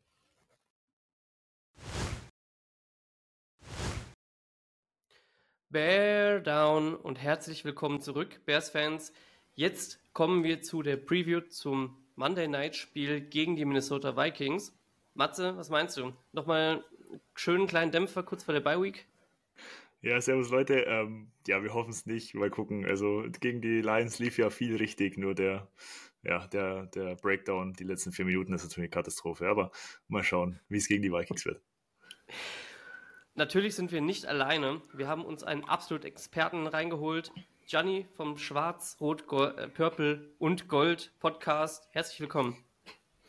Danke dir, danke dir. Freut mich dabei zu sein. Äh, Freue mich wieder aufs Division-Match am Montag. Ja, für uns ist jetzt das äh, zweite Division, Division Matchup hintereinander. Das reicht dann auch wieder der, für uns momentan dieses Jahr. Aber ähm, bevor wir zu dem Matchup direkt kommen, machen wir unseren kleinen wöchentlichen Injury Report. Ich habe gesehen, bei euch, äh, Gianni, ist einiges los. Ähm, Matze, wenn du für uns den mal kurz runterhauen könntest. Ja, äh, gern. Also ich habe bei, hab bei den Vikings geschaut. Die Quelle, die ich gefunden habe, da war eigentlich gar nicht so viel drauf. Also wir haben TJ Hawkinson, der halt mit seinen Rips ein bisschen, ja, ein bisschen angeschlagen ist, war aber schon limited am Donnerstag. Also ich denke, da wird's, da, der wird auf jeden Fall spielen, meiner Meinung nach. Ähm, ansonsten A. Caleb Evans, der Cornerback, mit einer Wadenverletzung, auch limited, aber es ist keiner auf dem Injury Report meines Wissens nach, der gar nicht trainiert hat. Ich weiß nicht, Gianni, hast du da was auf dem Schirm, vor allem Justin Jefferson vielleicht? Wie steht's denn da? Also, ja, also wir haben natürlich ein paar Verletzte, die jetzt schon raus sind, länger. Ähm, zum Beispiel jetzt auch Dean Lowry, äh, der, der haben wir jetzt auf IR gepackt. Der hatte äh, eine Brustverletzung. Das heißt, den sehen wir jetzt erstmal nicht mehr. Jefferson wird wahrscheinlich auch nicht spielen, so hieß es zumindest gestern auf der, auf der Pressekonferenz. Vielleicht ganz gut für euch zu wissen, aber ähm, das heißt, wir gehen eher davon aus, dass wir noch so ein bisschen schonen, vielleicht über die Bye. Wir haben dann nachher Bye Week ihn so ein bisschen drüber hinaustragen. Ähm, und bei den anderen sind es eher kleine Wehwehchen. Ich glaube auch in Hawkinson, das war vor zwei, drei Wochen mal ein Fall. Ähm, aber er ist immer wieder limited jetzt gewesen und trotzdem konnte er spielen zum Glück. Ich glaube, das ist einfach nur Schonung vom, vom Veteran. Ähm, und ja, wir haben äh, Jordan Hicks, der jetzt schon länger ausfällt. Das heißt, wir haben schon einige Wehwehchen, die jetzt gar nicht so aufgeführt hier sind beim Injury Report, weil die einfach dann schon länger raus sind. Ähm, ist ein bisschen bitter. Wir, wir haben es tatsächlich dieses Jahr so ein bisschen mit dem Verletzungspech. Ähm, sonst fragt man sich ja auch, also auch Kirk Cousins zum Beispiel ist ja hier gar nicht mehr gelistet, weil das eh für alle klar ist, dass der raus ist. Ähm, wenn man die mal wegzählt, du, dann äh, sind wir schon deutlich gebeutelt. Ja, ja. auf jeden Fall. Das ist halt, ähm, letztes Jahr hattet ihr sehr viel Glück, was die Injuries anging, soweit ich weiß. Dieses Jahr trifft es euch ziemlich. Das ist äh, leider immer, immer in der NFL so ein, so ein Cointoss, habe ich das Gefühl, ab und an. Obwohl es mir dieses Jahr vorkam, aber ich weiß nicht, vielleicht lag das auch nur an mir, dass es viel mehr äh, Injuries, Injuries sind irgendwie oder auch viel mehr halt so längere, längere Verletzungen, die sich, die irgendwie die ganze Zeit irgendwie lingern. Noch viel mehr, die einfach für Wochen raus sind. So. Aber ja, ich meine, mit der Achillessehne, äh, da gab es ja jetzt bei uns auch schon zwei sogar, mit Cam Akers noch, äh, Kirk Cousins, äh, Aaron Rodgers. Ähm, äh, ich glaube, einige, äh, auch in der Liga, die es da erwischt hat. Immer wieder die Diskussion ja auch mit den Rasen und so weiter. Ähm, ja, ich glaube, dieses Jahr ist irgendwie so ein bisschen der Wurm drin. So ein bisschen wie auch so diese, dieses Mittelmaß an, an generell äh, NFL-Teams gerade und auch Quarterbacks. Ähm, so sind auch die Verletzungen, tragen da so ein bisschen dazu bei. Ne? Auch ein Mark Andrews jetzt raus bei den Ravens ähm, mit einer, ich glaube, irgendwie einer Wadenverletzung. Also schon, schon einiges drin gerade. Ja, total. Da können wir, Arne, eigentlich aktuell ein bisschen, sind wir da ein bisschen besser aufgestellt. Also wir hatten Anfang der Saison ziemlich viele immer auf dem Injury Report und ziemlich viele Verletzte. Aber so die letzten Wochen wird es besser. Wer bei uns so akut ist, ist natürlich Lucas Patrick, unser Starting Center aktuell, der letzte Woche durch diesen, ja, durch diesen, ja, ein bisschen fragwürdigen Hit von Anzalone. Benenn's ruhig, ruhig, was es war. Es war, ja. war ein richtig dirty Hit. Den hätte man da nicht setzen müssen. Ich glaube nicht, dass der Center im Leben an diesen, an den Corner rangekommen wäre. Ja, ja, hast du schon recht. Auf jeden Fall ist eine Rückenverletzung, Rückenverletzung bei Center ist natürlich immer so eine Sache. Hat auch nicht trainiert am Donnerstag da müssen wir mal gucken, wie sich das weiterentwickelt und wie er, ob er heute vielleicht trainiert hat und wie es morgen aussieht. Ansonsten startet da vermutlich wieder Dan Feeney, der ja hoffentlich mh, hm, sich besser absprechen kann mittlerweile mit Justin Fields, weil das gegen Detroit war natürlich nichts, was die Absprechung, Absprache angeht. Ja, Ansonsten gut, eine Woche, eine Woche, Üb Woche Übung nochmal, stand ja bisher überhaupt nicht auf dem Feld. Das hilft dann vielleicht, wenn er, wenn er starten sollte. Vielleicht hört man doch nochmal Cody White herein. Ähm, Ja, ist aber voll. sicherlich so eine Position, die uns momentan ziemlich quält. Du wolltest noch was sagen? Ja. Ja, ich habe es auch äh, kurz mit Marc angesprochen. Also Dan Feeney an sich, das Blocking fand ich gut, also fand ich okay, nur die Absprache mit Justin Fields hat halt komplett gefehlt und das hat man gemerkt und das ist auch absolut verständlich. Wie gesagt, er war ja nie irgendwie beim First oder Second Team dabei, dementsprechend schauen wir mal, wie es da weitergeht. Ansonsten haben wir noch Dante Foreman, der mit seiner Knöchelverletzung ähm, auch nicht trainiert hat am Donnerstag, da müssen wir mal gucken. Ich weiß nicht, hast du da nähere Infos, ob er, was meinst du, spielt er oder wird es eher über Khalil Herbert und Roshan Johnson laufen? Bisher habe ich nichts gehört, aber ich glaube, jetzt so kurz vor der Bye Week lassen ihn ruhen, werde ich vermuten. Und, und schieben das über Khalil, Rashawn und äh, Justin. Wahrscheinlich. Ja, vermutlich. Ja, ansonsten Noah Sewell ist noch, ist äh, mit, mit seiner Knieverletzung hat er nicht trainiert. Carrie Blessing Game mit der Schulterverletzung ist wieder Full Participant und Larry Borum ähm, mit einer Illness hat auch nicht trainiert.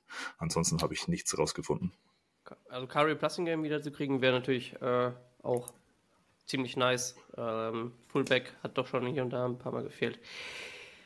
Dann gehen wir weiter. Vielen Dank, Matze, für, die, für den Injury Report. Gianni, Gern, gern. vor sechs Wochen haben wir uns das letzte Mal gesehen. Das ist in der NFL quasi eine Ewigkeit. Wie ist es euch seitdem denn ergangen? Also es war viel hoch und runter, habe ich das Gefühl gehabt. Ja, eigentlich eher hoch, würde ich mal sagen. Seitdem äh, geht es eigentlich ganz gut so voran, trotz Verletzungen. Ähm, Jefferson war ja da schon raus, Kirk Cousins kurz danach dann eigentlich in unserem Upside-Win ähm, oder nach dem Upside-Win gegen die Niners.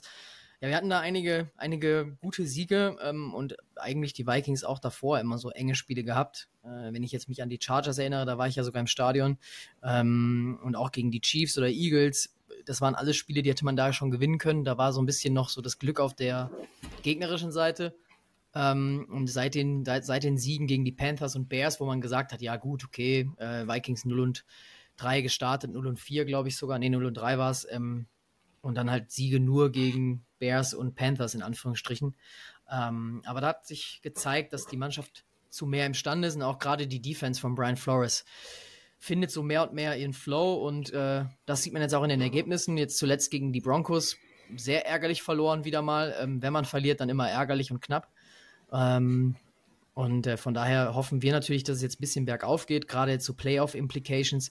Ähm, nach der Niederlage gestern von den Lions schauen wir da auch immer mal wieder noch auf die Division. Die ist, glaube ich, nicht weg, weil wir in der letzten Woche dann, du hast ja auch schon gesagt, Arne, äh, Division-Duelle, die man direkt dann hintereinander spielt, sind immer eklig. Und wir Mhm. spielen dann, glaube ich, Le- Lions, Packers, Lions am Ende. Ähm, Haben es dann quasi direkt in der Hand jetzt, äh, mehr oder weniger. Ja, okay, das ist dann auch schon ein ziemlicher Gauntlet dann am Ende nochmal. Vor allem so, wie die Packers sich momentan fachen, fangen, leider. Ähm, ihr habt eine schöne, schöne Winstreak jetzt gehabt. Leider, wie du gesagt hast, ärgerlich verloren gegen die, gegen die Broncos. Wie hat sich denn in der Zeit euer Run-Game entwickelt und seid ihr mit dem Pastronaut soweit auch zufrieden? Ja, also das Run-Game, da muss man sagen, ähm, da hatten wir Akers, wie gesagt, den wir jetzt durch auch einen Achillessehnenriss verloren haben. Der mit, zusammen mit Madison, mit dem One-Two-Punch, haben sich eigentlich sehr gut gemacht, ähm, haben das Backfield sich gut aufgeteilt. Madison war da immer noch oder ist auch immer noch der Leading Back. Aber man merkt, wenn er nicht die alleinige Rolle hat, ähm, die er am Anfang der Saison hat, sondern eher wie letztes Jahr oder die letzten Jahre mit Cook sich das Ganze aufteilt, dann hat er schon so eigentlich immer mal wieder ganz gute explosive Runs. Er rennt aber ganz gerne wirklich mal einfach blind in diese Full Boxes, Full Stack Boxes rein. Da weiß man nicht, ist es, liegt es an ihm, liegt es daran, dass er vielleicht weniger Visibility hat auf dem Feld oder liegt es an Kevin O'Connell, ähm, der dann zu wenig kreativ ist. Bei Ty Chandler, und damit komme ich dann zum, zu dem Back, der eigentlich jetzt mehr und mehr heiß läuft bei uns gerade, was man eigentlich vor der Saison schon gesagt hatte. Ähm, der findet besser rein, der hat immer mal wieder auch kreative Runs gegen die Broncos zum Beispiel auch ein Fake-Punt ähm, ähm, bei Fourth Down, den wir ausgespielt haben, dann, der richtig stark war, wo er dann, glaube ich, für 20 Yards zum, zum First Down rennt. Ähm, und der, der Junge macht richtig Spaß, gerade auch ähm, Receiving äh, Ability hat der ganz gut. Um, und Kevin O'Connell hat gestern auf der Pressekonferenz gesagt, dass sich mehr und mehr abzeichnet, was die, dass die Ball Security ähm, Jungs, die da nicht, ja, wie sagt man, die da quasi keine, keine Leistung bringen, die da Ball Security ähm, Gefahr bringen, würde ich mal so sagen. Das, äh, Madison hat ja schon einige Fumbles und auch jetzt gegen die Broncos einen ganz entscheidenden, ähm, dass dich das auch auf die Playtime auswirken kann. Und das deute ich mal so, dass sie sich mindestens 50-50 die Snaps teilen werden gegen, gegen die Bears. Ähm, und Josh Dobbs ist natürlich auch ein Element, weil er natürlich nochmal ein ganz, andere, ganz anderer Faktor ist im Run-Game, im Scrambling-Game. Jetzt kein Justin Fields, äh, aber zumindest äh, zwischen Kirk Cousins und Justin Fields würde ich mal auf der Skala behaupten. Der hat die Möglichkeit, mal, mal aus der Pocket zu scramblen. Ähm, hat auch schon drei Rush-Touchdowns bei uns. Ähm, damit die meisten im Team. Ich glaube, das sagt alles, äh, was das Rushing-Game bei uns angeht gerade. Oder, oder äh, zusammenfasst gerade. Zwischen, zwischen Kirk Cousins und Justin Fields finde ich eine geile Einordnung. das ist überragend. ja, ja glaub, zumindest wie gesagt, was das Rushing Game angeht. Also ich glaube, Kirk Cousins hat man ja immer gesagt, er war der klassische äh, Pocket Passer. Ähm, der hat sich manchmal da bewegt oder auch wenn Pressure kam und man merkte, oh, jetzt ist gleich der Verteidiger dran, äh, dann fällt er da um wie ein, wie ein Baum. Ähm, das ist halt bei einem Josh Dobbs komplett anders. Also wenn man dann, ich weiß nicht, ob ihr die Highlights gesehen habt oder die Spiele verfolgt habt, letzte Woche gegen die Broncos, also da ist der Verteidiger schon durch, reißt an Josh Dobbs, der kann sich irgendwie loseisen und passt dann ganz entspannt, ähm, während drei andere Defender noch auf ihn losrennen, ähm, lobt er den quasi in die Endzone auf, auf unseren Tight End Josh Oliver zum Touchdown. Ähm, und sowas wird ein Kirk Cousins, bin ich mir sehr sicher, nicht hinbekommen. Er wird natürlich andere Sachen vielleicht besser machen als ein Josh Dobbs, da können wir gleich, sicherlich gleich nochmal drüber sprechen, aber ich glaube, ähm, so von den Erwartungen her, mit, mit denen wir Jobs dann, äh, Josh Dobbs dann verpflichtet haben, äh, ist er bislang definitiv ähm, diese Erwartungen übertreffen. Ja, absolut. Also ich finde, ich finde, Dobbs spielt auch, ist ähnlich wie Chino letztes Jahr, also spielt total über seine Erwartungen. Ich glaube, 2017 ist er gedraftet worden, da war immer so, auch von den Analysts, ja, halt irgendwie ein Backup, nicht so den riesen Shot auf Starting Position und jetzt auf einmal, also das ist eine krasse, krasse Leistung, was der da abruft, definitiv. Ja, und es wird natürlich spannend sein für nächstes Jahr bei uns, ähm, was wir dann machen auf Quarterback. Kirk Cousins Vertrag läuft ja auch aus. Ähm, könnte er sich alles so ein bisschen in die Richtung dann deuten, dass er durch die Verletzung keinen großen Vertrag bekommt und wir ihn doch in Minnesota nochmal halten für günstigere Konditionen, wo ich jetzt nicht Nein zu sagen würde. Und für Josh Dobbs, ähm, ich glaube jetzt nicht, dass er eine langfristige Zukunft bei uns haben wird, aber für ihn kann es natürlich bedeuten, dass er vielleicht bei einem Team im Umbruch eine Starting-Rolle bekommen könnte. Ähm, ich sage jetzt mal sowas wie vielleicht die Titans oder so oder, oder vielleicht auch die Buccaneers, solche Teams sind da vielleicht dann in der Verlosung drin. Ja, das wäre ja. auch nicht schlecht. Er spielt ja für seinen nächsten äh, Vertrag. Vielleicht entscheidet er sich ja auch, kann ja auch sein, ähm, bei den Vikings zu bleiben, je nachdem, was er da bekommt und er weiß, okay, ich bin Backup, aber ich habe hier eine Chance und habe hier gezeigt, die wollen mich und mir gefällt das Team so. Das spielt ja auch immer noch mit rein, vor allem für Backup-QBs, dass es halt passt. Es gibt nicht viele Starting-Jobs und dann sucht man sich vielleicht auch einen Job, wo man gut als Bäcker verdient, sage ich mal, die mittlerweile auch nicht so unbedingt schlecht bezahlt werden. Dann gehen wir noch einfach direkt weiter zum Vergleich der Teams. Wir haben jetzt ähm, viel gesehen, die, die Saison ist jetzt in der zwölften Woche. Es ist nicht mehr viel zu spielen, leider nicht mehr viel Football, ähm, zumindest für die Bears für die Vikings wahrscheinlich doch noch ein bisschen länger. Ja, wir so hoffen dann mindestens noch mal ein, zwei Aua. weitere Spiele. ja. ja, aber zum Glück hast du das gesagt, dass das nicht hier von, von uns kommt, als Stichelei. Ja, also ja, aber ich meine, mit 3-8, da muss man auch irgendwann realistisch sein. Da ist nichts mehr zu holen. Ich habe gesehen, irgendeine Tabelle, wir haben eine einprozentige Chance oder so noch zu den Playoffs. Da ich mir, ja, so, you're saying there's a chance, aber äh, sind wir mal realistisch, da kommt nicht mehr so viel bei rum.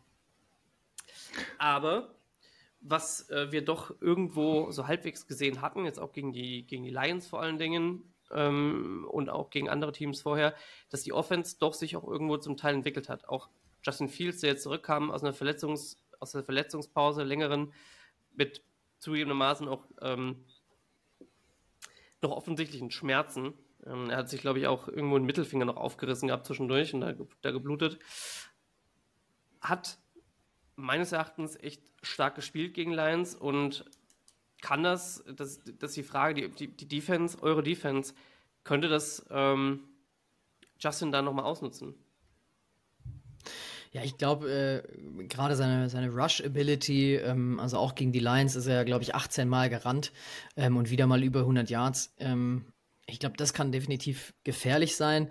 Das ist was, wo unsere Defense äh, öfter mal, also gerade letztes Jahr, aber dieses Jahr ist es ein bisschen besser, aber trotzdem immer trot äh, anfällig war. Ähm, wir blitzen natürlich sehr, sehr stark. Äh, das ist, glaube ich, kein Geheimnis in der Liga. Wir sind das, äh, die Defense, die am meisten blitzt unter Brian Flores. Auch keine, keine Überraschung eigentlich gewesen vor der Saison. Aber ähm, die Defense ist trotzdem gerade, also würde ich mal sagen, jetzt gerade mit den ganzen Verletzungen, wo wir uns am meisten noch drauf verlassen können aktuell. Ähm, also klar, die Offense ist jetzt nicht schlecht, ähm, aber gegen die Broncos hat man gesehen, wir haben nur einen Touchdown zugelassen, zugegebenermaßen den entscheidenden am Ende dann gegen Cortland Sutton. Da sehen wir ein bisschen unglücklich aus, aber davor ähm, bei den ganzen Turnovers, die wir haben, ähm, haben wir die Broncos immer nur bei Field Goals gehabt oder eben auch äh, Fourth Downs gestoppt. Ähm, von daher glaube ich auch, dass wir ordentlich Druck auf Justin Fields wieder bringen können. Äh, meine Hoffnung aus Vikings Sicht ist natürlich, dass wir ähm, ihn ordentlich pressern können, dass wir ihn zu den Scrambles eigentlich zwingen. Ähm, was wir aber ganz gut machen, gleichzeitig ist mit einem Alvin Pace Jr. zum Beispiel, der so ein bisschen unsere Entdeckung der Saison ist, muss man sagen, unser Linebacker. Ähm, der ist halt äh, auch oftmals dann nochmal für die, für die Absicherung da ähm, und kann hoffentlich dann auch einen Justin Fields äh, da bremsen. Und ich kann mir gut vorstellen, dass so der Gameplan auf der Defensive sein, sein könnte. Ähm, wir geben Fields ein paar Yards im, im Rushing Game, okay, ähm, verhindern aber vielleicht die Big Plays auf DJ Moore und äh, kriegt dann aber vielleicht nur äh, ein paar Short Yardages und kommt dann eben nicht zum First Down immer. Ähm, das wird wahrscheinlich nicht immer klappen. Das ist auch so ein bisschen Brian Flores Credo, dass man äh, ja vielleicht die, die Offense in 90% der Fällen limitiert, aber das dann reicht, äh, dass die Defense äh, standhält im, im Großen und Ganzen. Ich habe auch gesehen, ähm, eure Run-Defense, das ist ja quasi auch das, worum sich unser Team dreht, äh, momentan auch diese Saison wieder. Ähm, man hat es in den un unglaublichen Rushing-Zahlen aus den letzten Wochen gesehen. Wie steht da, wie steht da euer Team so? Ähm, ich habe gesehen, ihr habt, wenn ich es jetzt gerade nochmal raussuche, ähm, 3,7 Yards per Attempt im, im Schnitt. Da liegen wir drüber ähm, als Team grundsätzlich. Könnt ihr das halten? Können wir das, äh, können wir das machen mit unserer Offensive Line? Ich habe da ehrlicherweise kein Gefühl für, weil in den letzten sechs Wochen sich einfach viel, viel getan hat. So, und ich nicht denke, dass wir genau an demselben mhm. Punkt stehen, jeweils.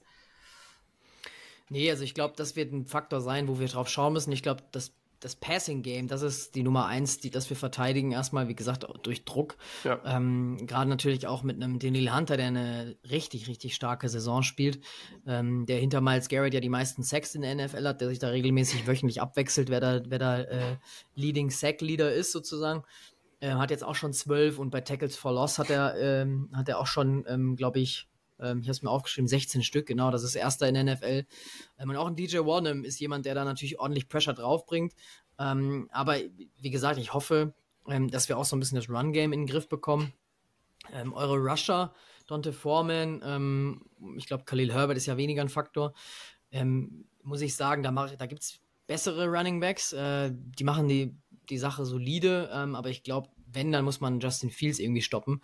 Und das muss man, glaube ich, versuchen, indem man ja, wie gesagt, möglichst die, die ersten Reads attackiert, dass er laufen muss, ähm, dass er weniger in diese designten Run-Plays geht ähm, und dass man da dann quasi mit, ja, mit Safeties, die das Ganze nochmal absichern hinten ähm, im Blitzing ähm, oder wie gesagt auch mal, auch mal ein Safety-Blitz, ähm, dass man da die Runs auch verhindern kann. Ja, auf jeden Fall, was man sagen kann, Khalil Herbert kam aus einer Verletzung mit mehreren Spielen Pause. Ich glaube schon, dass der jetzt wieder mehr involviert wird und auch mit in dem Duo mit Roshan Johnson. Und wie du sagst, ihr müsst einfach Justin Fields containen. Also die Scramble Runs können tödlich sein gegen jede Mannschaft. Und ich denke, da müsst ihr vor allem das Augenmerk drauf legen, weil bei uns unsere Offense funktioniert nur, wenn das Run Game funktioniert. Das ist einfach so, das gehört zu dem ja, Playdesign von Luke Getzi und zu dem ja, generellen Gameplan. Das Spiel am Boden muss funktionieren, damit eben die Möglichkeiten für Justin Fields da sein können. Deswegen, ja, Containment ist da, glaubt so die Nummer eins, das Nummer eins Stichwort für euch. Ja, und in der Regel halten wir unsere, unsere Gegner schon bei unter 100 Rushing Yards, ähm, was eigentlich sehr gut ist. In der Nummer 7 in der, in der Liga mit 94 äh, Yards im Schnitt. Ähm, aber klar, natürlich jetzt ist Fields ein Faktor. Ähm, das ist jetzt so einer der wenigen äh, Rushing Quarterbacks, die man so in der Liga kennt, gegen die wir gespielt haben. Ähm, äh, Jalen Hurts war auch ein, äh, ein Faktor bei uns in, in Woche 2, glaube ich, gegen die Eagles, aber der hatte da tatsächlich nicht so viel zustande gebracht. Also da muss man sagen, hat die Defense sich im Vergleich zum letzten Jahr schon ordentlich gewandelt. Was sagst du denn zu eurem Rushing Game offensiv? Also ich habe mal nachgeschaut, an sich über die Saison verteilt sieht es ja nicht so, also sind sie schon im hinteren Drittel der NFL, aber gerade wenn man jetzt die letzten Spiele anschaut gegen die Broncos, Saints und auch gegen die Falcons, hat das ja deutlich besser funktioniert. Und mit den Bears kommt jetzt eine Rushing Defense, die aktuell Nummer 2 ranked in Rushing Yards allowed ist. Mhm. Was denkst du denn da? Kann euer One-Two-Punch Chandler und Madison, was meinst du, wie, wie das so aussehen wird? Also wenn, dann muss es über kreative Runs sein ähm, und da, da hoffe ich auf Ty Chandler, dass man wirklich auch, auch Outside-Runs ähm, hat. Äh, das sieht man bei, bei Chandler oft, dass er die, die Mitte antäuscht ähm, und Madison rennt dann wirklich blind in die Mitte rein, in, in die, in die Stackbox. Und Chandler ist halt jemand, der dann so spritzig ist, dass er merkt, okay, die Mitte ist zu, er macht zwei, drei schnelle Schritte in, nach außen. Ähm, da hat er schon zwei, drei Big Plays gehabt bislang. Und eben Josh Dobbs, glaube ich, ist auch ein Faktor, den man nicht unterschätzen sollte, ähm, äh, den man auch im Scrambling-Game ähm, immer wieder einbinden wird, denke ich.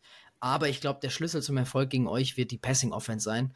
Ähm, da habe ich auch nachher noch eine, eine Bold Prediction mitge mitgebracht.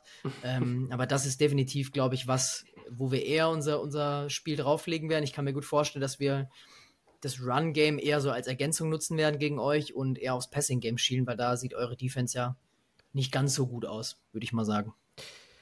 Ja, im Run-Game sind wir auf jeden Fall viel stärker geworden als jetzt auch zum Beginn der Saison. Da hat sich sehr viel gefangen, vor allem auch unsere Rookies ähm, haben sich da sehr stark eingesetzt. Javon Dexter kriegt immer mehr und mehr Snaps. Ähm, gut, Snap, der Snap-Verteilung, da kann man sich auch drüber streiten, generell was die, was die Spieler angeht. Ich meine, wir haben äh, Andrew Billings als äh, Slot-Corner gesehen letzte Woche für ein, ein Snap oder sowas. Das ist kurios. Ähm, wenn du da so einen 150, 160 Kilo Mann nach hinten in die Courage stoppen siehst. Ähm, aber ja, also Passing Game wird das Ding sein. Da sind wir aber auch stärker geworden. Ich, Matze, kannst du auch gerne mich korrigieren. Ähm, Kyler Gordon hat sich, hat sich sehr gesteigert. Äh, Tyreek Stevenson hatte jetzt letzte Woche ein sehr, sehr gutes Spiel und Jane Johnson, okay, gut, Jane Johnson müssen wir abwarten großer, also guter, sehr, sehr guter Corner. Letzte Woche auch einen kleinen Dud gehabt am Ende des Spiels. Ist, äh, ich glaube, es hängt auch sehr viel davon, davon ab, ob eure Offense vier Quarter spielt und vor allem halt auch im vierten Quarter nochmal ordentlich was zulegen kann, weil da halt die Defense meistens sich verabschiedet und schon mal Lockerroom geht. Ja, ich glaube, äh, das ist was, was Kirk Cousins sehr, sehr gut konnte, was wir jetzt zum Beispiel ja. gegen die Broncos gemerkt haben, ähm, nicht so gut klappt. Ähm, also da, ich habe ich hab in unserem Podcast gesagt äh, diese Woche ähm, bei der Broncos Review, dass ich mir sicher bin oder war, dass ein Kirk Cousins vielleicht noch den letzten Drive ähm, zumindest eine Chance aus Field Goal gebracht hätte. Ähm, da bin ich wirklich mal gespannt. Ich glaube, zu Hause ist das nochmal eine andere Nummer als auswärts. Ähm, und ich glaube, dass wir genug Waffen trotzdem haben, um auch am Ende das Spiel nochmal an uns zu reißen. Das, das definitiv. Gerade, wie gesagt, zu Hause. Aber ich hoffe natürlich, dass es nicht so eng wird. Ich glaube, es wird wieder eng. das können wir schon mal vorwegnehmen. Aber ich hoffe, dass es dann vielleicht äh, eher eng wird, so wie gegen die Saints bei uns, dass wir vielleicht schon ja. hochführen und dann am Ende eher ihr nochmal zurückkommt. Ähm, das kann ich mir eher vorstellen tatsächlich, als dass wir am Ende das Spiel nochmal drehen müssen. Ja, da kommen wir auch nachher nochmal bei den Spreads drauf zu sprechen. Ich habe mir das angeguckt, ich war auch sehr überrascht. Ähm, generell. Kommen wir zu den Matchups. Was ist so, also wenn ich, an, wenn ich anfange, mein Top-Matchup für dieses Spiel wird sein Justin und die O-Line gegen, eure, gegen euren Blitz.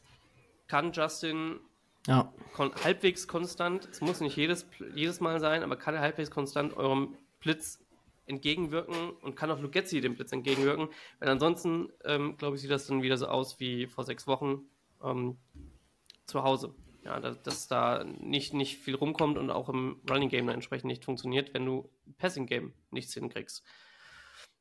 Was wären so denn eure Matchups? Ja, ich glaube, ähm, da, da triffst du schon ganz gut. Also gerade jetzt, sag ich mal, wenn, wenn man jetzt auf eure auf eure Offense schaut und, und ich jetzt mal mit, jetzt, mit der Vikings Defensive Coordinator Brille. Ähm, ich glaube, Brian Flores und da ist er sehr stark drin, dass er nicht einfach nur ich meine, Blitzing ist ja nicht gleich Blitzing, sondern er, ja. er, versucht einfach so ein bisschen Chaos zu kreieren auf dem Feld. Und das ist natürlich, ich meine, Fields ist jetzt nicht mehr, ist jetzt kein Rookie mehr, aber er ist trotzdem jetzt auch nicht der erfahrenste Quarterback, wie jetzt vielleicht ein, ähm, ich weiß nicht, vielleicht ein äh, Patrick Mahomes, gegen den wir schon gespielt haben dieses Jahr. Von daher hoffe ich, dass wir ihn da das ein oder andere Mal überraschen können. Ähm, und gerade unsere, unsere Pass-Rusher um DJ Wonnum und Daniel Hunter sind gerade wirklich on fire. Ähm, da würde ich mir schon ein bisschen Sorgen machen, wenn ich Justin Fields wäre und nach Minnesota fliege am, am Montag. Ja, auf jeden Fall. Du, vielleicht noch ein Ding, also du hast, du hast vorhin schon gesagt, Daniel Hunter hat 12-6, wir haben insgesamt als Team 15. Das ist natürlich schon, da kommt schon eine Aufgabe auf unsere O-Line zu. Ich glaube, Arne, ich weiß nicht, ich spreche da vielleicht auch für dich, ich bin trotzdem äh, ziemlich positiv, was ist positiv gestimmt, aber ich habe schon, schon ja, das Gefühl, dass unsere O-Line da ein ganz gutes Spiel abliefern kann, einfach weil sie einfach die letzten Wochen permanent auf dem Weg nach oben war und immer besser wurde und das immer besser geklickt hat. Deswegen es wird auf jeden Fall ein sehr spannendes Matchup und sehr spannend, unsere junge O-Line da gegen, gegen den Blitz zu sehen und wie sie da adjusten können und das aufnehmen können. Oh ja, fällt mir gerade ein, insbesondere Daniel Wright gegen Daniel Hunter, wenn die häufig gegeneinander gehen. Letzte Woche gegen die Lions hat er Aiden Hutchinson, ähm, ja, ich sag mal, die Clams angelegt, bis, bis halt auf den letzten Drive. Ich meine, gut, dafür ist halt Aiden Hutchinson auch ähm, einfach Second, Second äh, Pick overall gewesen. Daniel Hunter hat die Erfahrung, glaube ich, noch ein bisschen mehr als Aiden Hutchinson. Vielleicht da dem Rookie doch auch äh, mehr abbringen zu können, äh, auch das ganze Spiel über und nicht nur in dem letzten, letzten Play. Das äh, glaube ich, da wird sich, wird sich sehr viel zeigen, wie sich unsere O-Line noch entwickelt und wie sich auch Daniel Writer noch entwickeln kann, von Spiel zu Spiel, vielleicht dann auch.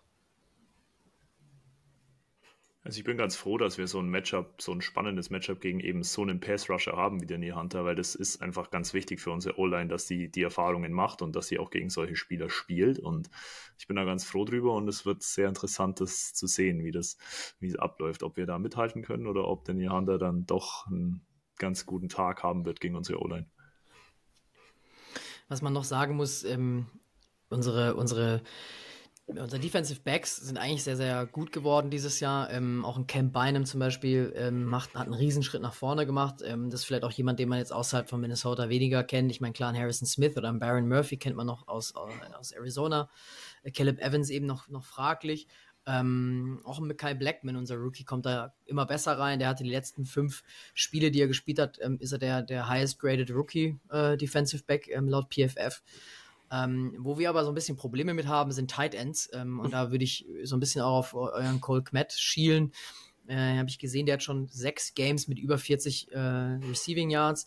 Ähm, ja. Und das ist was, weil unsere Linebacker da eben im Blitzing so involviert sind und auch jetzt zum Beispiel ein Ivan Pace Jr., der ist gerade mal irgendwie 1,76 und Cole Komet ist bestimmt 20 Zentimeter größer, mal, mal geschätzt.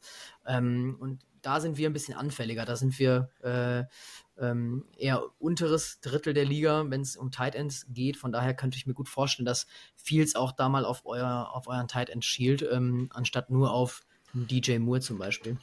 Ähm, und das ist definitiv aus, wenn ich jetzt Offensive Coordinator von euch wäre, würde ich das mehr im Passing Game am, am Montag einbauen. Ich hoffe es natürlich nicht, aber. ja, äh, da hoffen wir mal, dass unser Offensive Coordinator hier zuhört, ähm, vielleicht und sich da so ein paar Tipps abholt, weil ich, ich Kolkomet wurde viel, wurde viel mehr eingesetzt, so ähm, und auch, ich meine, er wurde auch dafür entsprechend bezahlt und er hat sich auch sehr gut entwickelt. Ähm, hat letzte Woche ein bisschen mehr abgenommen, aber da bin ich mal gespannt, ob man das dann vielleicht doch auch umsetzt wieder. Und da mehr aus Cole Komet ein bisschen mehr macht als nur ein Safety Blanket ähm, für, für die Short Intermediate und dann vielleicht auch mal ein bisschen mit Intermediate Deep schaut. Ja, definitiv. Ich hätte noch ein, äh, ein äh, Division Matchup, ein Position-Matchup, das indirekt, also es ist dieselbe Position, aber spielen nicht direkt gegeneinander. Und zwar ist es das Battle der Dual-Threat-Quarterbacks, Fields gegen Dobbs. Ich finde es ein ganz spannendes Matchup. Beide sind bekannt für ihre Fähigkeit, sowohl mit dem Arm als auch mit den Beinen gefährlich zu sein. Und die Saison hat nur Lamar Jackson mehr Spiele mit mindestens 150 Passing Yards und 40 Rushing Yards als Dobbs. Er hat aktuell sieben. Und hier auch interessant, äh, Dobbs hat die Woche die Chance, den NFL-Rekord von Fields äh, auszugleichen aus letzter Saison mit, und zwar geht es da um Consecutive Games mit einem Rushing-Touchdown.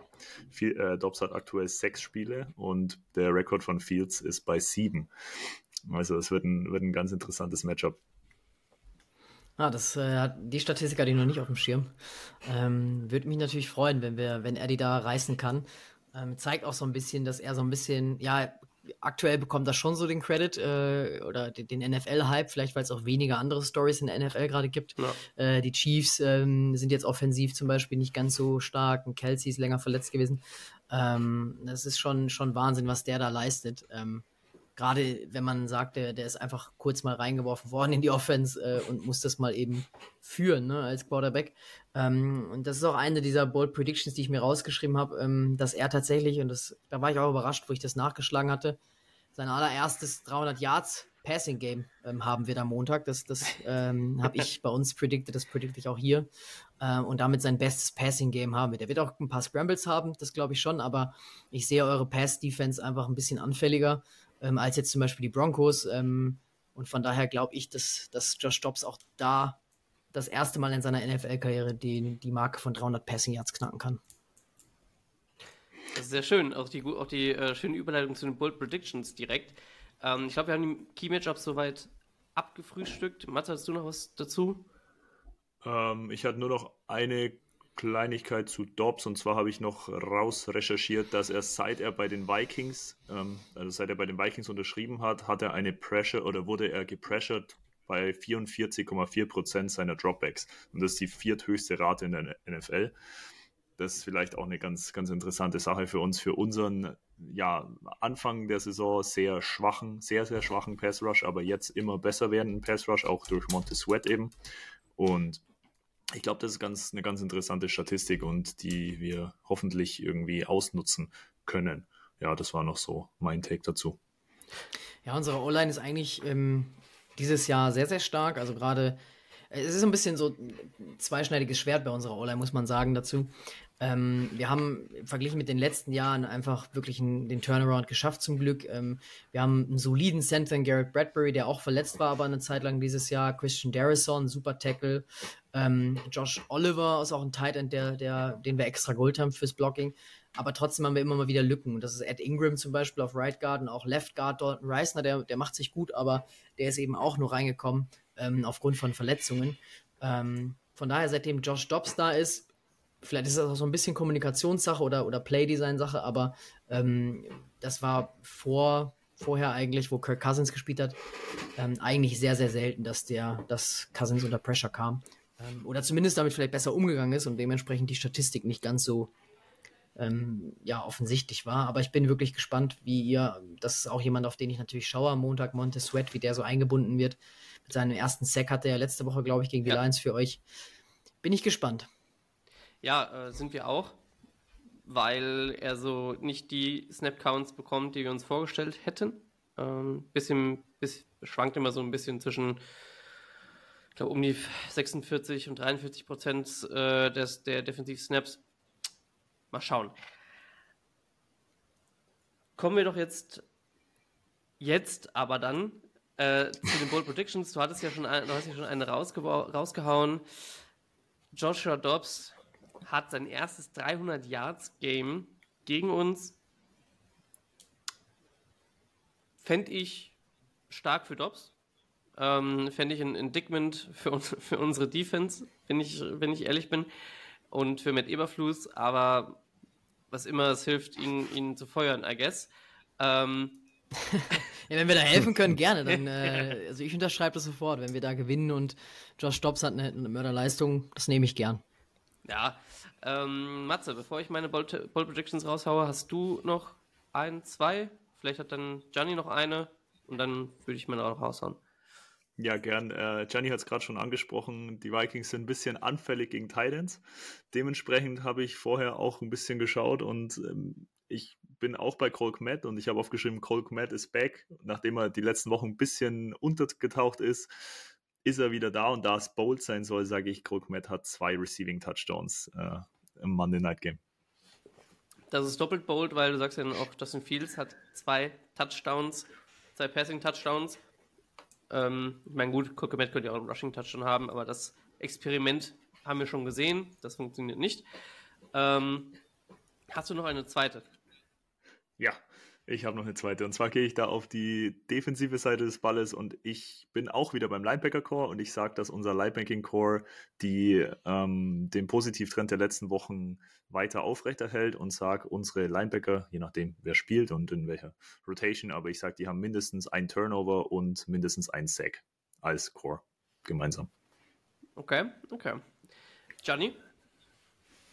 Ja, ich habe tatsächlich noch was, was Freddy heute bei uns gesagt hat. Ähm, und zwar hat er gesagt, das kann ich vorwegnehmen, wir gewinnen, aber haben trotzdem wieder drei Turnover. Geht so ein bisschen in, in Matzes Richtung. Ähm, da sind wir immer für gut.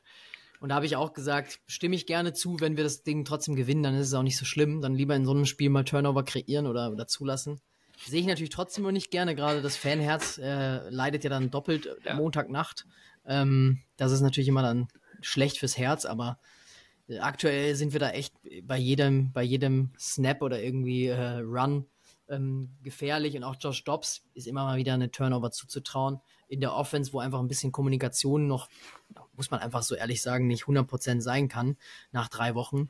Ähm, von daher, wenn wir aber das W trotzdem behalten zu Hause, dann äh, kann ich ruhig diese Ball Prediction mit euch teilen. Aber das ist ein ganz, inter ganz interessanter äh, Stat, weil dann würden wir von einem Team, das quasi keine Turnover forciert hat, zu einem Team kommen, die gegen die Lions vier hatten und dann gegen die Vikings drei. Wäre schon ein ganz interessanter, ganz interessante Wende in der Saison. Ja, definitiv. Und da steckst du auch in eine Kerbe, in eine Kerbe, die ich jetzt auch als eine meiner Bold Predictions genommen hatte, weil ich hatte letzte Woche war ich mit meinen drei Turnover schon gar nicht schlecht dran mit gegen die Lions ich sage das jetzt einfach nochmal. Es ist zwar nicht mehr ganz so bold, aber ähm, doch trotzdem irgendwo noch ein bisschen bold, weil wir hatten bisher nicht so viele Turnover, bis auf letzte Woche. Und ähm, wir machen einfach nochmal drei Turnover. Und ich sage, Justin Fields hat die klassischen über 250 Passing Yards und dann eben die zwei Touchdowns mit, äh, für Cole Komet. Ähm, was dann, da, was dann heißen würde, dass er doch irgendwo den Blitz doch schlagen kann, gegebenenfalls. Auch die Disguise-Blitzes vielleicht. Bin ich gespannt, ob das funktioniert, aber ähm, ja, irgendwo muss das funktionieren. Ähm, ich sehe auch die Wahrscheinlichkeit gar nicht so gering, dass wir mit, selbst mit drei Turnovern am Ende doch, doch noch verlieren, weil ähm, ja, fatalistisch von letzter Woche, wir haben es gesehen, es funktioniert doch irgendwo. Ja, definitiv. Ich würde, wenn wir die äh, Ball Predictions für das Spiel gegen die Vikings haben, würde ich noch nur ganz kurz darauf eingehen, auf unsere Ball Predictions von letzter Woche. Würde ich nur kurz als Service nochmal durchrattern, wie wir da so uns geschlagen haben. Der Arne hat es gerade schon, du hast gerade schon angesprochen, die Defense mit drei Turnovern hattest du als erste Prediction, ist natürlich aufgegangen. Wir hatten sogar vier, wenn man den einen vom Special Teams mitrechnet. Dann hast du noch gesagt, Fields mit drei Touchdowns. Da war ja. nur einer dabei. Ja. Ich Gut. hatte als Predictions Mooney 100 Yards und ein Touchdown. Ist mal wieder nicht aufgegangen. Ich werde jetzt auch nie wieder diese Saison irgendeine Prediction mit Mooney machen. Ich habe die Schnauze voll, wirklich. Ich kann nicht mehr. Ja, keine Ahnung. Ich habe so Hoffnung in den Typ, aber es wird einfach nichts mehr. Lass es bleiben. Und O-Line lässt nur einen Sack zu. Ähm, wir haben zwei zugelassen. Ist auch okay, meiner Meinung nach. Knapp. Knapp. Ja. Und Idir hatte noch getippt, Bears über 250 Rushing Yards. Es waren 183 und Montessuet mit 2 plus 6, das war ein Sack. Ja, so viel zur kurzen Recap. Recap. So, alles klar, ich danke dir dafür. Habt ihr uns noch Keys to Win ungefähr, wenn wir, ich meine, eigentlich haben wir das alles schon besprochen. Ich glaube, ähm, wir haben es auch irgendwo ein bisschen genannt. Ja, ich fasse es nur noch kurz zusammen, was so für beide Teams irgendwo die Keys to Win sind. Ähm, für die Bears offensiv, Blitzverteidigung, Blitzverteidigung, Blitzverteidigung, Justin Fields ließ es richtig und Offensive Line halt durch. Ähm, und dass wir das Passing Game zum Laufen kriegen, weil ansonsten kriegen wir das Running Game nicht zu laufen. Auf der anderen Seite, also und Feature Cole Komet. Auf der anderen Seite für die ähm, Vikings offensiv Passing Game ähm, wird, wird auf jeden Fall der Key to Win sein, denke ich, da so stark wie die Run Defense die in letzter Zeit funktioniert hat und äh, weniger Turnover wahrscheinlich. Dann kommen wir noch einfach ohne Umschweife äh, zu unserem leider letzten Punkt heute. Das Over-Under und äh, die Scoring Predictions. Also ich habe es mal nachgeguckt. Äh, ich war auch sehr überrascht, weil das ist jetzt schon quasi so, so gesunken ist. Ähm, ehrlicherweise weiß ich nicht genau, wo wir angefangen haben. Aber es ist trotzdem jetzt, und wir hatten im ersten Spiel ein, ein, ein äh, plus 3 Favorite für ähm, ein 3-Punkt-Favorite für die Vikings. Ähm, und das ist es jetzt auch wieder, obwohl ich gedacht hätte, also wie die Bears sich momentan schlagen, dass es doch etwas höher startet. Äh, das hat mich ein bisschen überrascht. Und man erwartet auch nicht großartig, dass es ein High-Scoring-Game wird mit 43,5 Punkten over-under. Was ist denn eure Meinung dazu? Ich war auch überrascht, äh, tatsächlich, wo ich es gesehen habe. Also ich hatte mal minus 3,5 gesehen für Minnesota, jetzt ist es gerade bei 3. Ähm, ich glaube, dass es eng wird, ja, aber ähm, ich hätte schon gedacht, dass die Buchmacher so ein bisschen berücksichtigen, dass, dass die Vikings den Flow hatten, auch wenn sie jetzt gegen die Broncos verloren hatten. Ich glaube, das war so ein kleiner Dämpfer, weil die, die Broncos ja auch im Aufwind sind. Das ist jetzt kein Team mehr von vor fünf Wochen. Ähm, ich habe tatsächlich ein 24-20 getippt, das heißt, ich bin ja überm Spread, äh, das schon, aber ähm, ich glaube eher, wie gesagt, dass es zum Beispiel zu Halbzeiten, weiß nicht, irgendwie ein äh, 17 zu oder irgendwie ein 14 zu 3 oder so ist für die Vikings. Sieht relativ komfortabel aus. Die Bears haben nichts gerissen und dann am Ende wird es doch noch mal spannender, als es sein muss. Äh, das, das ist eigentlich so irgendwie bei 95 Prozent der Spielen von den Vikings. Ich glaube, zu Hause, ähm, und deswegen überrascht mich der Spread immer umso mehr, dass wir zu Hause spielen. Ähm, da sollten wir die Bears dann doch äh, schlagen, wenn wir dann auch wirklich noch die Ambitionen untermauern möchten, die wir haben. Ja, ich bin da bei euch. Also ich finde den Spread auch ein bisschen sehr niedrig angelegt. Ähm, ja, ansonsten den Sieger des Spiels äh, bin ich nicht bei Gianni. Da habe ich natürlich meine Bears-Brille auf und ich sage, es wird auch ein knappes Spiel und ich sage, die Bears gewinnen mit einem Game-Winning Field Goal von Caro Santos 20 zu 17. Ja, ich gehe auch davon aus, dass es kein High-Scoring-Game wird. Ich glaube, da sind wir, sind wir alle komfortabel an unter den, also knapp um, den, um die 44 Punkte, ähm, sonst so schon, aber unter den unter 44 Punkten insgesamt. Ja, mit dem Sieger stimme ich auch nicht so ganz mit Gianni überein, aber ich meine, was können wir auch anderes, können wir auch anderes sagen? Es wird aber trotzdem ein Field Goal Game, will ich schätzen, und vielleicht sehen wir auch, ähm, ich gehe aber davon aus, dass die Vikings führen werden, auch bis zur Halbzeit, vielleicht auch bis zum dritten, ähm, dritten Quarter. Vielleicht sehen wir endlich mal einen Game-Winning Drive von Justin Fields in dem Spiel. Das wäre doch mal eine Bold Prediction. Das wäre gleich nochmal eine Bold Prediction nachgeschoben. Ähm, vielleicht von, ich, ich schieb's mal von ein, an eine für, äh, für Edi rein. Ja. Ähm, und wir machen es dann 24, 21 mit Field Goal, weil es 21, 21 zu, bis zum kurz vor Ende der vierten, vierten Quarter steht.